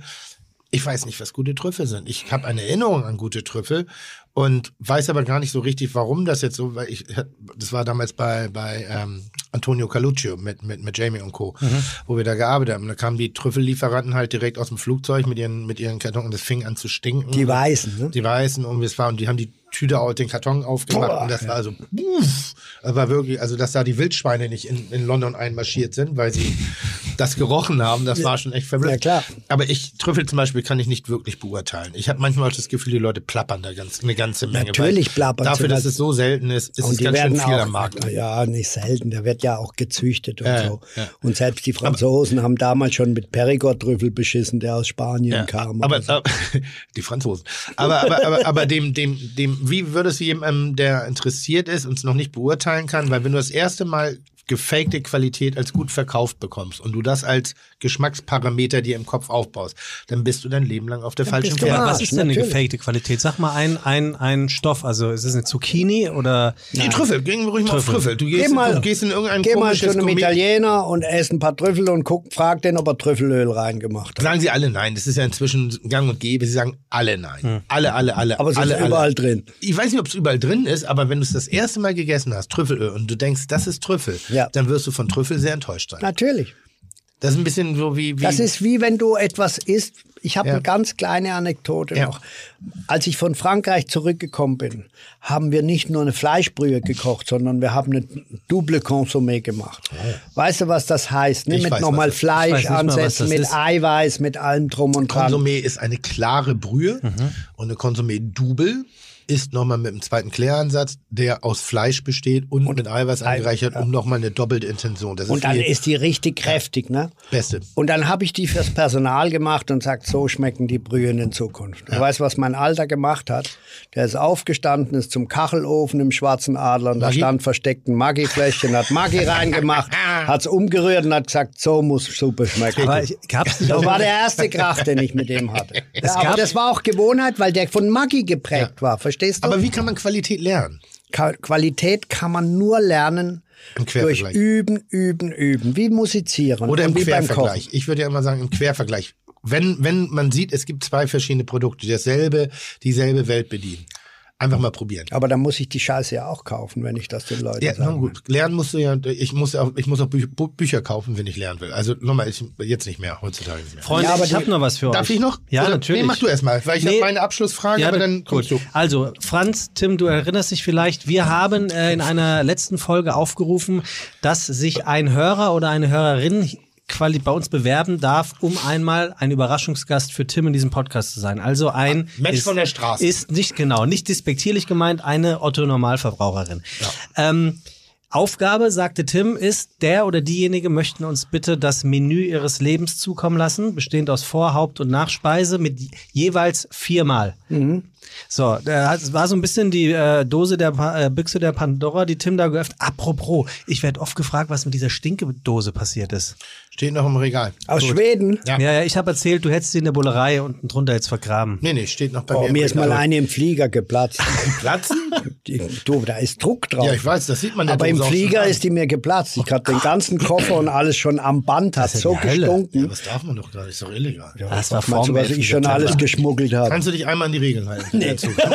Der hat ein Taschenmesser dabei. Also, so, und da hast du so ein bisschen geil. die Dose der Ja. Pandora geöffnet Ja. und wir haben wirklich so unglaublich. Wirklich? Das, das hier ist nur, und gu- guck dir mal bitte an, was sich die Leute für Mühe geben. Wahnsinn. Wirklich. Also wir haben hier, äh, ihr seht es Ja, gerade ja, ja. nicht, tausende von Menüs. Ich, Tim, wir müssen uns überlegen, wie wir, wie wir das machen. Ähm, mal her. ja, pass auf. Ja. Ähm, ich habe jetzt mal zwei, die habe ich jetzt natürlich gerade verloren, zwei rausgesucht Ja. und dachte mir, ähm, du liest ein Menü vor Mhm. und äh, Franz auch und eins davon fliegt raus Ja. und ist damit raus. Und Ja. so machen wir das jetzt ein paar Folgen lang Ja. und irgendwann ist der Sieger oder die Siegerin rauskristallisiert. Yep. Das hinkt noch ein bisschen, aber wir sind ja hier Freestyle. Yep. So, du bist unser Gast, Franz, du darfst dir aussuchen. Nimmst du das Menü von Jakob Sauerwald oder das Menü von Markus Müller? Ich nehme ich nehm Sauerwald. So, bitte. Das ist Weniger kürzer. Buchstaben, ne? Und du nimmst das Menü von Markus Müller vom Landgasthof Lahner. Ja. So, und äh, jetzt ähm, würde ich sagen, Franz, hast du das Wort. Was hat sich denn äh, der Kollege Sauerwald, so hieß er, ne? Ja. Ausgedacht. Er macht eine norddeutsche Hochzeitssuppe mit Spargel und Eierstich.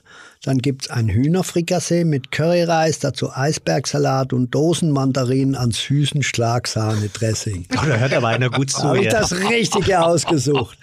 Dann Welfenspeise, irgendwas mit Weinsoße drauf. Heißt das so? Irgendwas mit Weinsoße ja drauf. klar, Ist ganz hat er so geschrieben. Ja, super, finde super, ich super. Also bitte wirklich Wort für. Wort vorlesen, ja. genau. Dann Münster, angebrannte Datteln im Speckmantel, aber nur wenn gerade Spanienwochen waren. Papa Miracoli, Fertignudeln mit verfeinerten Tomaten, Sahnesauce und 200 Gramm Kochvorderschinken, Kochvorderschinken, Sahne, Kefir, Mild, Maracuja, Pfirsich, der große Becher von Aldi. Ich glaube, der wollte uns verarschen. Das glaube ich auch. Das glaube ich auch. So. Was geht, wie geht's weiter? Da hängen ja zwei noch. Warte mal. Gasthof Zauberwald. Menü. Hamburg. Karamellisierter Spitzkohl und braune Butter. Okay. Okay und Salz, Pickelbrein, Frit Chicken Sandwich, garantiert kein Hamburger, Kardamom Eiscreme und warme Mousse au Chocolat mit Olivenöl und Salz. Oh, der kann ja doch. Letztes Abend nochmal, letztes Abend nochmal. So heißt das? Ja. Aber kreativ. Die ganz große Sashimi-Platte von Matsumi ohne extra Reis. Ah, Sekunde, Matsumi ist wahrscheinlich einer der besten Japaner hier in Hamburg, ne? Ja. Hier im Ich gehe jetzt mal davon aus. Ich versuche noch zu verstehen, worauf der hinaus will. Ja, ich auch. Kalbskippe und Sonnenblumen-Tahini von Mr. Robinson, ohne Witz, Mann. Sahne-Kirschquark mit Schokosplittern von meiner Mutter, ohne drüber nachzudenken. Also ich sag mal, Jekyll und Hyde, äh, äh, ähm, das Menü, wenn ich mir jetzt die Gruppe unserer Fide Gastro-Hörer Ja. äh, äh, vorstelle, dann ist es auf den Punkt. Weil das Ding ist nicht dumm geschrieben, das ist hat viel kleine, äh, äh, äh, ja, viele kleine Mittelfinger, also die da. Franz zeigt gerade den Fegeffinger. Ja, also, ich war kurzfristig bei dem, bei, ich nenne es mal das Trümmermenü am Anfang, da war ich ganz kurzfristig dabei und dachte, ah, das ist eine ganz geile Idee, es klingt nur scheiße. Ja. Äh, das war der Kopfsalat mit, mit süßer Schlagsahne und, und Dosenmandarinen, wo ich dachte, wenn das richtig gemacht ist, Ja, ist das gut. kann einen das emotional genau in eine Kleine, Welt kleine Kindheitserinnerung. Und hinten raus waren so zwei, drei Sachen. Ich bin allerdings immer gelangweilt, wenn ich Salzkaramell lese. Damit, das ist für mich so, das ist für mich Fänger. Ja. So, also das ist so Klischee. Effekthascherei. Genau, so Effekthascherei. Äh, weil die brauchst du gar nicht erwähnen. Das ist dann so, uh, guck mal, Salz im Dessert, aber das ist inzwischen alter. Aber das, das hat vor allen Dingen, ist es sehr gut formuliert. Ja. Ich, ist es von dir? Nein, nein, ich, Weil du hast keine Ahnung von Kulinarik, aber du kannst ganz gut formulieren. ja, aber es ist nicht von mir. Nein, nein, nein, ich bin, ich bin, ich bin doch eh mal hier. Was soll ich mich bewerben für den Bums? Also bis auf eine Sache ist das hier ganz geil. Also das, was Wir sind jetzt lese. beim nächsten Menü ja, von. Ja, also egal, ob er jetzt durchkommt oder nicht, es ist Markus Müller aus dem Landgasthof Lana. Ähm, also ich gehe mal davon aus, dass das wirklich auch ein Ort ist, wo man auch essen gehen kann. Wir fangen an mit einer Lebe Leberknödelsuppe mit Fledle. Standard. I love Lidler. Dann eine fränkische Kokosnuss in Milch kalt eingelegter Topinambur. Spannend. Dazu geröstete Sonnenblumencreme mit frischen Flusskrebsen. Also da ist schon Intellekt, also da ist schon, da ist ein guter Flavor Para da. Ähm, Ceviche vom fränkischen Saibling.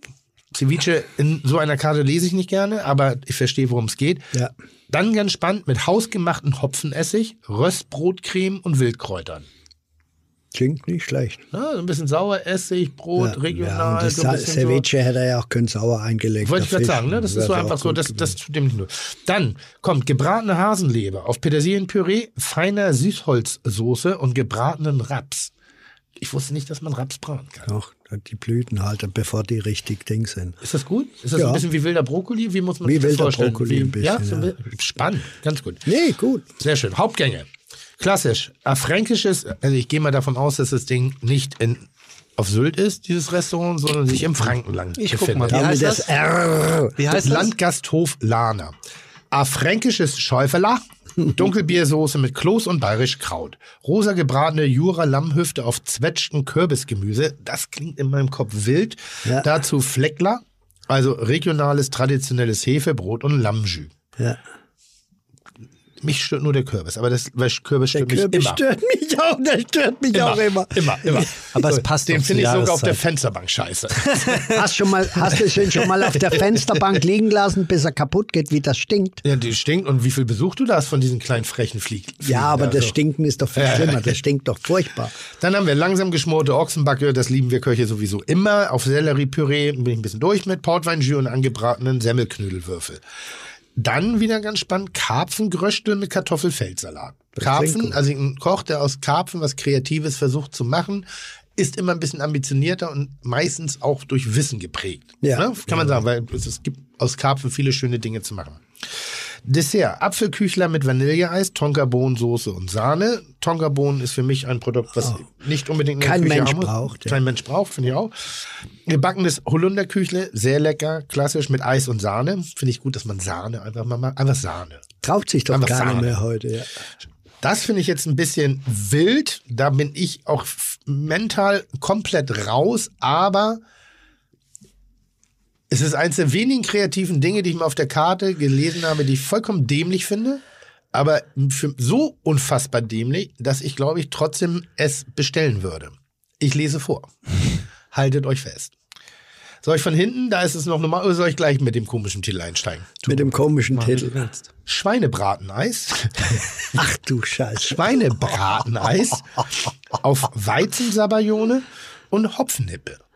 Also Hopfen ist so fränkisch, Bier ist Brot, Bier, Brot spielt in seiner Bitter, Karte, bitter, bitter, bitter, bitter, ja. Noten spielen da. Also wir sind aber, in der Ecke Bayreuth Bamberg. aber Schweinebrateneis? Weißt du, was ich bekommen habe? Ich habe letztens eine, eine Kriebenmarmelade bekommen. Also Krieben vom Schwein mit, ge, mit geröstetem Speck, ganz klein geschnitten Ja, ja. und dann in so einem Art Honig drin. Lecker. Sagt der, Ja, das war wirklich sagt der lecker. Vegetarier Ja. im Hotel. Das ist mal eine leckere ja klar, Marmelade, ich die sie endlich haben. mal was Anständiges für Vegetarier. Ja. Aber Schweinebrateneis? Ich, ich denke da übrigens an so ein Eis, was man im, im, im Kühlschrank einfriert, also was in diese Plastikdinger reinkommt, wie, wie auch das? immer, und dann nee, nee, Also bestimmt mit, ge mit gesüßten, karamellisierten, äh, äh, hier, so wie du das hattest, da nicht Grammal, sondern, wie heißt denn das, Sparte. Ja, bestimmt mit so einer süßlich gepoppten Schwarte oben drauf, bisschen das Schweinebratenfett vielleicht, aber Schweinebrateneis ist schon so. Und dann ist immer so solche Sachen, ähm, nur als Tipp für, für, was heißt, ist kein Tipp, aber wo ich immer so ein bisschen allergisch drauf reagiere, und es ist rein subjektiv, Danach gibt es Espresso mit verschiedenen Mochis. Mochis ist japanisches, ist ein japanisches Dessert und ich habe hier gerade so schöne kreative Arten und Weisen. Dass er das gar nicht nötig das hat, hat er so überhaupt Scheiß nicht nötig. machen. Richtig. Ein schönes Haselnussplätzchen und die Leute sind noch mehr abgeholt Ja, als klar. Mochis, wo man Aber du weißt ja, ihr wisst ja, wie es ist. Der intelligente Mensch, der weiß, dass er Dinge drauf hat, macht irgendwo noch etwas, was so scheiße ist, damit es rausgeworfen wird, weil er weiß, die Profis wollen jemanden manchmal auch. Nochmal, von Nee, der, einen also mitgeben. den Spagat, den er hier gerade macht zwischen klassischer Tradition, aber anzudeuten, hey, ich bin nicht einfach nur jemand und ich koche nicht dieselben Rezepte in meinem ganzen Ich Leben. will's anders Ich auch. variiere ein bisschen, aber ohne jemanden zu ver vergrätzen, mit einer gewissen Form von Humor. Bei Schweinebrateneis, das ist humorvoll, ist Ja, wirklich klar. humorvoll. Ähm, gut, also den würde ich schon mal auf Also jetzt, wir haben jetzt Gasthof Zauberwald und haben äh, hier den Gasthof, äh, Entschuldigung, Landgasthof Lahner. Ja. Ähm, ei- einer muss leider äh, sozusagen Du, rausfliegen. das ist ganz einfach jetzt. Das ist leider so, du hast die rausgesucht, dafür sind wir nicht Ihr habt die verantwortlich. Blinden gezogen. Ja, ist doch egal, aber Lana bleibt drin. Ja, würde ich auch sagen. Und Lana Del Rey. aus dem einzigen Grund, Die nicht, die ist mir zu aus dem einzigen Grund. Der andere war sehr gut formuliert, aber hatte so ein bisschen die Tendenz, Kulinarik nicht wirklich zu lieben. So ein bisschen nicht wirklich, keine Das Leidenschaft. wollte ich dafür. nämlich auch sagen. So ich glaube, der wird so mehr so ein bisschen Ja. Ja, Verarschungswitze. so ein bisschen zu viel und nochmal, bei allem Humor und bei aller Streitbarkeit, die wir beide an den Tag legen, wir lieben schon das, was wir machen. So, pass auf. Tim, du Jetzt hast noch eine Frage. Ja, jetzt hast du noch Zeit. Wer? Ähm, was, Franz? Franz hat Zeit. Der ist noch hier in der neuen alten Bullerei. Ja, dann weiß ich. Wir haben uns ja getroffen ähm, auf einer Veranstaltung in Bozen. Ja, Da wurde mir übrigens der Eckert-Witzigmann-Preis verliehen. ja. ja. Falls wir, haben wir, ich weiß, haben wir das Nee, haben da wir haben sich auch? Fites beschwert, dass du da gar nicht drüber geredet hast, ob du das nicht zu würdigen wüsstest. Das hat, Haben der war so, beschwert? Ja. nee, Nein, der war so stolz, schockiert. ja. Der Ich war so stolz. schockiert. Nein, nochmal, das ist Ein, ja, einer hat geschrieben, ähm, er würde gerne wissen, ob die Veranstaltung wirklich so spießig war, wie die, ähm, wie die Tafel aussah, die da gestanden hat. Es war nicht spießig, es war dem Anlass entsprechend und auch der, der Gruppierung entsprechend. Es war kein, kein fetziger Disco-Club. Und wir haben immer noch Corona. Dankeschön. Es war kein fetziger Disco-Club-Abend, wo es darum ging, Sponsorgetränke äh, so viel wie möglich leer zu saufen und hinten raus an die Kellnerin sich ranzumachen. sondern Es war wirklich, mal, da war die Haute Volée der, der, der, der, auch der großen Küche. Die Heberlin, äh, Heberlin war da, Eckert war da, Hans war da, Franz war da, ich war da. ich, ich, da das jetzt das so ein bisschen. Aber es war eine seriöse Veranstaltung. Mhm. Der Preis ist seriös. Wir reden hier nicht vom, vom, vom, keine Ahnung, vom Grimme-Preis. Also wir reden hier noch wirklich, wo eine echte Leistung Ja, und du bist wird. da ausgezeichnet worden für Kochen für Helden, unter Unter, anderem. an, un- na, unter anderem eher für die für die, diese Sprachrohrposition, äh, Genau. die ich habe seit vielen Jahren innerhalb der Gastronomie und auch für Kulinar im mit dem Ziele zu verbinden, Ja. nicht zu spalten, nicht zu positionieren, nicht zu, sondern wirklich so dieses, lasst uns alle über dieses schöne Thema Was ja oft gespalten wird. Ne? Ja. Also das heißt, äh, der ist doch frech und der hat nur eine große Schnauze. Da stelle ich mich aber immer schützen vor dich. Ich Das, auch. das lasse ich mir nicht Ich gefallen. übrigens Da- auch. Nee, Das war gut. Nee, da sind die Franz aber ganz anders. nee, ähm, wir haben da ja über ein Projekt gesprochen und das finde ich sehr, sehr, sehr, sehr spannend. Du und Franz. Ja, und zwar äh, ist es ja so, im ersten versuche ich, also mein erste, meine erste Motivation in der Gastronomie ist, die Gäste für, für Genuss zu begeistern. Egal auf welchem Level. Einfach, die Leute sollen eine gute Zeit haben und sie sollen empfinden, was ich empfinde bei Gastronomie oder Kulinarik. Schön, lecker, tolle Atmosphäre, tolle, all diese Alles, was zusammengehört, Bilder im Kopf, ja, Geschichten ja, ja. erzählen. Dann bin ich Unternehmer und versuche, ein guter Unternehmer zu sein, was mein Verhalten den Mitarbeitern gegenüber angeht. Also generell dieses, ich führe und ich habe Mitarbeiter, die ich führe und ich versuche, das so gut wie möglich zu machen. Dann kommt ein weiterer Fakt dazu, wenn ich all diese Ebenen schon erreicht habe, den Laden auch wirtschaftlich zu gestalten, dass ich auch mich verantwortungsvoll meinem Umfeld gegenüber verantworten möchte und verhalten möchte. Ich würde gerne ohne das Wort zu nennen, nachhaltiger arbeiten. Ja. Ich möchte mich mit diesem Prozess beschäftigen. Ich habe eben schon gefragt, es ist sehr, sehr schwer für ein mittelständisches und vielleicht auch Mainstream-Projekt mit sehr guter Qualität, so wie ich es eigentlich führe, mit 100 Mitarbeitern, mit manchmal 200, 300 Gästen am Tag, mit sieben Tage die Woche, 365 Tage im Jahr, mit der Wahrnehmung, mit der unterschiedlichen Erwartungshaltung ich sag mal, philosophisch oder eben auch dieser Nach dieser Nachhaltigkeit, soweit es geht, gerecht zu werden, wie es irgendwie nur möglich wird. Weil ich möchte nicht wissentlich Dinge falsch machen. Und jetzt hole ich ganz kurz Franz wieder dazu rein, weil ihr habt ein Nachhaltigkeitsmanagement. Ja. Sie, hilf mir bitte nochmal. Ja, also, also- weil ich fand den Ansatz super spannend. Ich bräuchte nämlich Hilfe, Ja. um noch mehr unterstützt zu werden, wie ich mein Denken überdenken kann und wie man mir eben auch Visionen anbietet, dass ich noch besser werde. Ja, also meine Frau mehr wie ich Ja. hat schon seit Jahren die Vision, dass man den Leuten auch mal zeigen sollte oder vorgeben, was ist Nachhaltigkeit. Und deshalb haben wir den Manager für nachhaltige Ernährung kreiert. Einen Ding gemacht, einen Kurs damit, der war sofort voll. Wir hatten Leute aus Ministerien, wir hatten Leute aus großen Firmen, Ja. aus Luxemburg auch, ein Lebensmittelhändler, ein ganz großen. Es war hochinteressant und wir haben einige Dozenten, da bin ich der kleinste davon, wo man den Leuten einfach sagt, es ist ein Teil des Ganzen und es ist halt schwer, verstehst du, das alles zu finden. Aber was ist nachhaltig? Und wir wissen ja alle, wenn in der Küche mal ein Rezept steht und alles läuft wunderbar, dann tust du nach Möglichkeit nichts dran ändern, weil ne, es könnte ja sein, dass es dann, wenn das Neues kommt, es nicht begriffen wird. Ich will damit nur sagen, wir haben ja auch personell ganz oft Probleme, Dinge auf die Schiene zu kriegen. Und da haben wir in den letzten Jahren halt dazu geneigt, die Dinge so viel wie möglich zu vereinfachen hinter den Kulissen. Das fängt mit dem Einkauf an. Äh, wenn du nachhaltig arbeitest, dann musst du andere Strukturen schaffen. Du kannst, weißt du, du fängst irgendetwas an und dann ist es nicht mehr da. Ne? Dann hast du genau. Das ist, das ist eins des, der größten Probleme.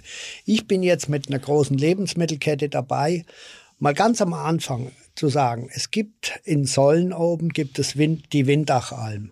Da kommen jedes Jahr am Jahr, am, an der Saisonende kommen zwischen 200 und 250 Schafe von der Alm, die da oben drei Monate alt, Ja. drei Monate Ja, waren. ja. Mit einem sensationellen Fleisch. Vege- Da oben ist die Vegetation sensationell.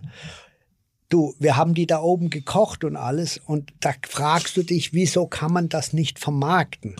Weißt du warum? Weil es nur 250 Stück gibt. weil- Aber das kann man doch mal so machen wie am Anfang auch die Trüffel. In die Trüffel hat man früher von Weihnachten Oder bis Spargel Januar. vielleicht mal als Beispiel. Ja, Spargel, uns Spargel ist vielleicht einfacher mit Ja. den Leuten. Aber Ja. Spargel musst du dich dran halten, weil es dann halt keinen mehr gibt bei uns. Ja. Dann kommt er halt aus äh, Chile oder Ja, was weiß ja, ich ja, was. ja.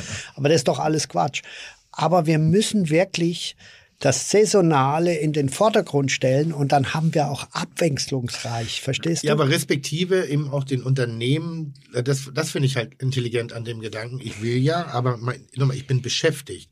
Ich arbeite damit, mein Unternehmen aufrechtzuerhalten, um es wirtschaftlich zu gestalten. Ja, klar. Das ist harte, harte Arbeit. Ja, klar. natürlich würde ich gerne auch in dieses Nachhaltigkeitskonzept weiter reingehen. Und nur ganz kurz, ich habe nämlich neulich, es ist glaube ich kein ganz großes Geheimnis, auch weil es gerade nochmal wieder lief, ähm, das Nobelhart und Schmutzig in Berlin, das Ja. ist ja Billy Wagner und, und ähm, Michael Schäfer, dass wir, ich sag mal, im ersten Zusammentreffen nicht unbedingt uns in unsere äh, Poesiealben reinschreiben wollten, aber wir haben immer so einen ganz latenten äh, äh, äh, Kontakt gehabt, vor allem mit Billy. Ja. Und ich ziehe so dermaßen den Hut davor, weil ich habe ihn wirklich angerufen und habe gesagt, Billy, ich sitze und ich will mehr machen. Ich komme nicht weiter, weil alles, was ich mache, ist, ist immer kleinteilig, kleinteilig, kleinteilig. Ich bin aber auch meinen Das Gästen verpflichtet, Ja, so, so wie ich meine Gastronomie plane oder so wie ich sie betreibe, dass auch eine gewisse Vertrauensebene da sein muss. Das heißt, der Lieblingsitaliener ist der Lieblingsitaliener, weil er eigentlich immer 20 gleiche Gerichte hat und 10 wechselnde Gerichte auf der Karte, Ja. wenn sie denn wechseln. Ähm, bei mir ist es eben genauso. Es gibt ein paar Standards, die immer drauf sind oder drauf waren, jetzt bis vor kurzem auf jeden Fall nur. Und dann gibt es wechselnde Gerichte. Die wechselnden Gerichte, die kann ich mit solchen Produkten auffüllen. Aber ich will in die Standards rein. Ich möchte in die Standards rein. Und jetzt war es eigentlich so vom ersten Moment her, dass wirklich ernsthaft jetzt, also Billy und ich am Telefon darüber sprechen, wie jemand wie ich wirklich auch dem folgen kann, obwohl ich auch sehr viel diskutiert habe, auch über die Erhaltung und sonst.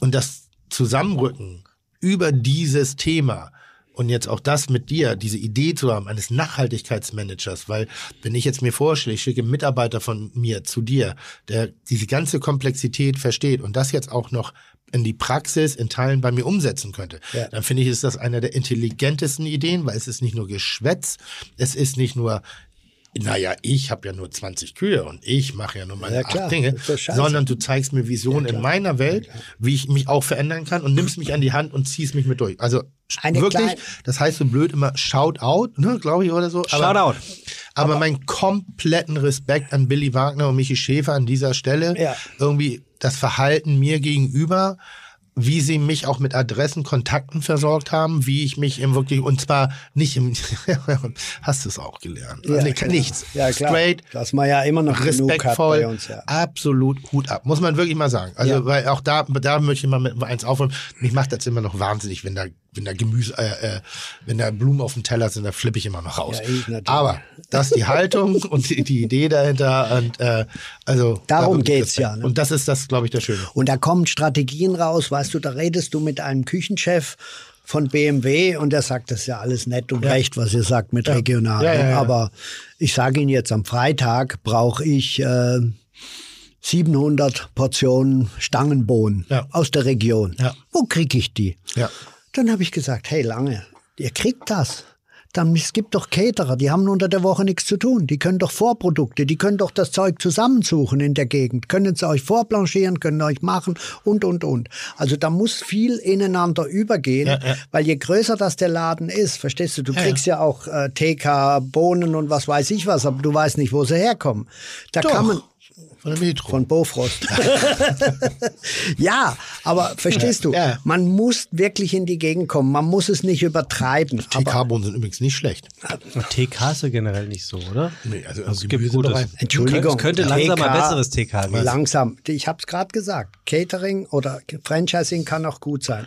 Wir schlachten so wenig auf dem Hof. Wir müssen alles schockfrieren.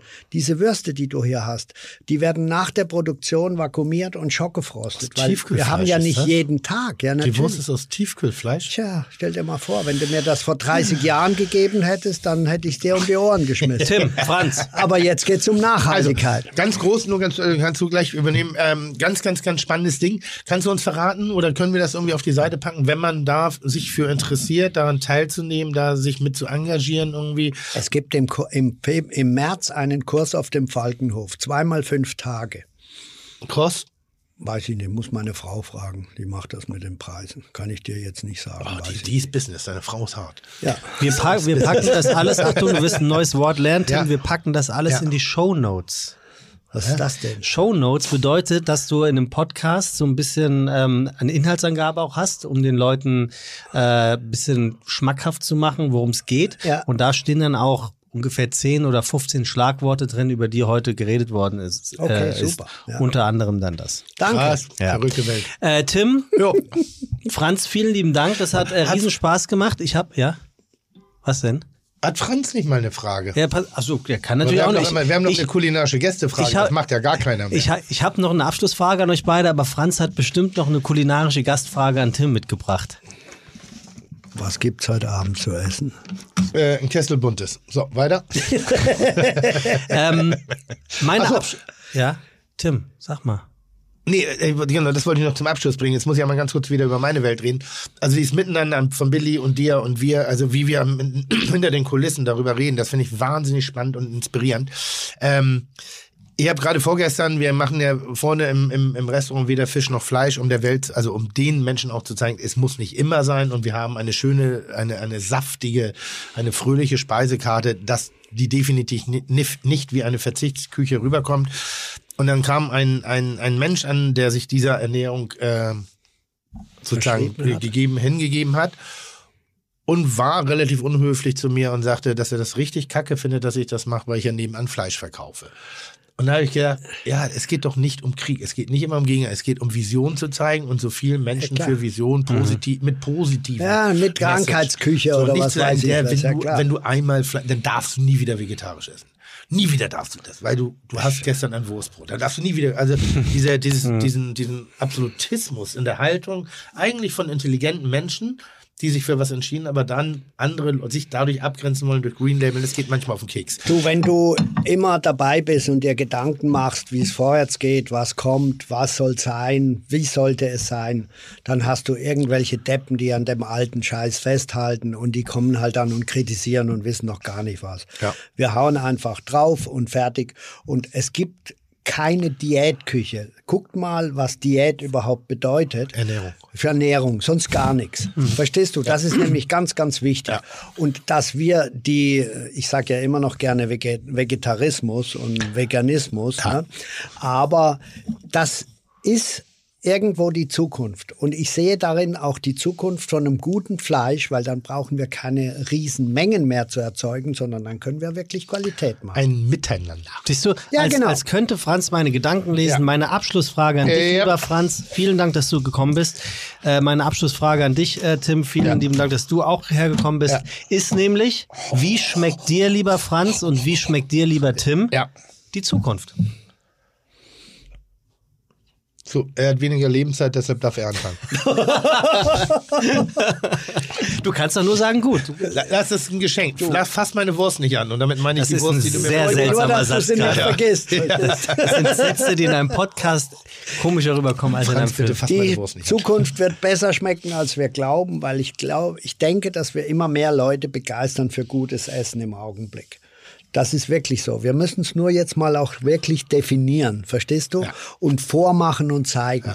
Und das geht in Kindergärten los. Wir müssen die, die Politiker in Arsch treten, dass es wieder Hauswirtschaftsunterricht gibt, dass die Kinder in den Schulen schon mal kochen lernen. Und das sind so einfache Dinge wie Fischstäbchen, Tomatensoße und was weiß ich was. Und das ist die Zukunft und dann schmeckt sie auch gut. Und du isst bitte die Blutwurst mit dem Sekt von meinem Bruder hier, mit dem Grand Cuvée und machst einen Apfelquitten-Püree dazu. 52 Monate auf Hefe gereift. Ja, so ungefähr. Tim, wie schmeckt dir die Zukunft? Ähm, ähnlich wie, wie, wie Franz, ich glaube wirklich, ähm, das ist auch, und ich, ich bin ja ein großer Freund von Miteinander. Ich, ich glaube, dass die Lebensmittelindustrien dazu lernen werden, müssen, müssen. Nichtsdestotrotz weiter relativ monopolistisch, leider muss man einfach sagen, aber dafür für eine Grundverpflegung der Welt auch wirklich sorgen. Das ist jetzt ein bisschen albern, Abhängigkeiten etc. Aber nochmal, wir haben wir werden viele Menschen haben und in dieser Kleingartenmentalität, ich pflanze meine Radieschen selber an, funktioniert es in meinen Augen nicht. Allerdings wird immer der Intellekt, die Emotionalität, die Kultur, der Geschmack, die Vielfalt, das Persönliche, das Eine Regionale. Bitte? Eine Rolle spielen und deshalb Eine brauchen wir auch Rolle ja und spielen. deshalb müssen wir auch nicht die Welt ernähren. Ja, aber du weißt, was ich meine. Also Ja, natürlich. Mal, in, in, in den Welten, in der wir jetzt heute, ich meine jetzt das gar nicht so mit kontinental, sondern ich meine, sag mal, ein Supermarkt ist ein Supermarkt und ich bin sehr dankbar, dass es einen Supermarkt gibt, weil er in Natürlich. vielen Bereichen mein Leben um vieles erleichtert, in bestimmten klar. Bereichen. Und auch in Phasen meines Lebens, wo mir eben halt nicht das Geld aus der Tasche gewachsen ist. Das ist heute jetzt auch nicht so, aber auf jeden Fall brauche ich mir keine Gedanken drum machen, ob ich jetzt zwei Joghurt oder vier Joghurt einpacke. Ganz im Gegenteil, ich kann sogar sagen, ich nehme den Joghurt, den ich für richtig halte, weil ich das Geld dafür für habe. Aber ich bin auch immer sehr dankbar gewesen in Phasen meines Lebens, wo, und deshalb finde ich immer dieses, wir sollten nicht immer nur nach links gucken, und ein bisschen, ein kleines bisschen dieses Miteinander und sagen, okay, wir können ein bisschen besser. Auch die Industrie hat erstmal gelernt, Techniken, Vision, billig, äh, Marketing und, und vor allen Dingen Geld. Es geht immer weiter. Und das wird denen, und die haben jetzt bald nichts mehr zum Einsparen. Ja. Also was müssen sie machen? Wenn sie smart sind, müssen von sie vorne anfangen. müssen Qualität draufpacken. Ja, klar. Und müssen Natürlichkeit Ja. draufpacken, und bra- müssen Individualität. Und deshalb, ich bin nicht ganz so eingestellt, ah, es wird schlimmer und schlimmer. Nee, ich, ich hoffe, auch weil wir so schön kommunizieren können, wie in allen Bereichen und weil es viele streitbare Geister dann gibt, dass es auch in vielen Bereichen besser wird. Nicht in allen, nicht aber sicher, in vielen. ich bin mir auch sicher, dass es nicht schlimmer wird, weil Ja. wir haben schon den Zenit erreicht. Es geht jetzt andersrum. Oder so, ja. Glaub mir mal. Ja. Weil mehr ist nicht mehr einzusparen, es kommt anders. Und der, diese Image, Kamp- diese Image, die große Firmen brauchen, da wird sich sehr, sehr viel ändern. Das- Sonst das- gehen die nämlich im Ein. Da bin ich der Meinung. Das, da wird der Druck der Straße groß genug und schlimmer kann es gar nicht mehr werden, weil Franz hat ja vor langer Zeit schon aufgehört. So, Wunderbares, wunderbares, äh, wunderbares Schlusswort in diesem Sinne. Wir haben einen wunderbaren Podcast gehabt, wie ich finde, viel Spaß, liebe Toll. Wir haben gelernt, wir müssen zum äh, Lachen nicht in den Keller gehen, sondern zu Fide Gastro kommen. genau. zum Keller. Der war gut. Oder zum Keller. Keller. ist ja auch gut. Äh, Nachschlag at fite-gastro.de, das Menü eures Lebens. Schickt einfach weiter. Wir haben bisher nur 5000 be bekommen. Der, der erste ist heute leider ausgeschieden. Ich glaube, so 2024 können wir den oder diejenige dann Wir einladen. müssen nochmal drüber nachdenken. Menü meines Lebens. Stimmt. Ja. Den Titel hatte ich nicht mehr in, in, das ist das Menü seines Lebens. Ja, natürlich. So ist er. Das ist, das, Das ist, ist er. er. Er will das nicht in, einem, in eurem Ja, Restaurant. wir packen ihn wieder auf den Haufen. Ja? Ja, der ist, Wirklich? Ja, natürlich. Wenn er sagt, Ich ich wenn er sagt nämlich- Kopfsalat ich- mit Dosenmandarinen und Schlagsahne, ich habe Ja. gedacht, er will einfach nur provozieren. Mich hat's wirklich auch gewundert, weil das war ja auch deine, deine Idee, die Herangehensweise Ja, mir leid. letztens. Menü des Lebens muss ich, ich bin jetzt, ich bin jetzt auch fast, fast froh. Also, packen wir wieder raus. Zauberwald das- ist back in the game. Back in the game. Und der das- andere ist aber auch noch drin. Back in the Na, game. Das wäre ja gemein. Weil, weil ernsthaft, Okay, wir lernen auch Menü zu. des Lebens ist mein Nudelsalat, ist Ja, Menü ja, meines klar. Lebens. Sauerkraut. Weil es gibt zum Beispiel Ja. auch einen, da dachte ich so, wow, wie geil. Der hat äh, ein, ein Menü seines Lebens, ein Punkt war ähm, das Essen von gestern. Und ich weiß genau, was er meinte, weil Exakt. meine Mutter nennt es Hoppelgepoppel. Ähm, alles von gestern Ja, zusammen. Schlangori. Ja, klar. Alles, alles Also Dafür sollte also, man mal so eine Namensliste Äh, ja, haben. Jakob Sauerwald, dieser glaube ich, ist zurück im Game. Ja. Ja, Gut, ja, okay. schickt äh, das. Menü eures Lebens. Äh, eine Entschuldigung äh, von Tim Melzer himself. Wunderbar, ein besseres Schlusswort hätte es nicht geben Ja. können. Ja, gibt's In diesem halt. Sinne, gehabt euch wohl und geht in die Bullerei, obwohl die ist auch ausgebucht bis 2080. Ich, nee, nee, bitte, bitte mach das nicht. Mach das bitte nicht. Ja. Da haben wir, kämpfen wir immer mit. Wir halten jeden Abend Plätze frei, weil wir wollen den spontanen Gast, weil Ja, der klar. für Hab die ich auch immer gemacht. Für Das die ist ganz Atmosphäre so wichtig. und der klar. sitzt jetzt so gut, ne? Ja, man sitzt Der Spontangast sitzt ja jetzt. Momentan sitzt Der man in der. Bullerei, finde ich, für die derzeitige Zeit äh, her herausragend. Ja. Herausragend. Muss ich Ähm, sagen. Behaltet nur die, so. Bas behaltet Und nur die vielleicht Masken am auf. Anfang ein bis bisschen am Geduld haben. seid. Also nochmal, wir werden ja kein, äh, also ein bisschen Geduld haben, bitte, wenn dein Essen mal 40 Minuten dauert. Man, man ist ja nicht sofort in der Unterzuckerung drin. Und Nein, so, und also, es gibt ja auch zu trinken. ja, manchmal noch. Also ich habe sind ja noch in ich bin, bin enttäuscht. Ich habe gedacht, dass Franz hier richtig einen wegträgt. Nein. Nee, nee, nee, das gute Zeug behalten die bei sich. Also die, die Nee, das die, stimmt gar doch, nicht. das stimmt total. Nein. Das gute, doch. Da haben, die haben einen sensationellen Weinkeller und ich habe da schon wirklich an viele, an vielen Abenden äh, teilgenommen. Bei einigen weiß ich es nur noch aus Erzählung, bei anderen weiß ich es wirklich. weil Die haben einen unfassbaren Weinkeller da und das Geile ist, die haben eine extrem faire Preisgestaltung, weil sie keine keine Haltungskosten sozusagen aufschlagen und das macht schon unfassbar viel Spaß. Ich denke gerade an, ich denk gerade an Jonas, das ist einer, der nach jeder Folge schreibt, könnt ihr nicht einfach dann Schluss machen, wenn ihr sagt, wir machen jetzt Schluss für heute. Und genau das machen wir jetzt. Ja, der, der meldet sich immer wieder. Vielen Dank. Okay, super. Tschö, tschö. Danke. Chuck, Digga, Props, Digga, ihr habt meinen Respekt. Ihr macht Digga, Mucke, Schicke, Mucke, oh, wie gut das schmeckt. Dieser Podcast wird produziert von Podstars bei OMR.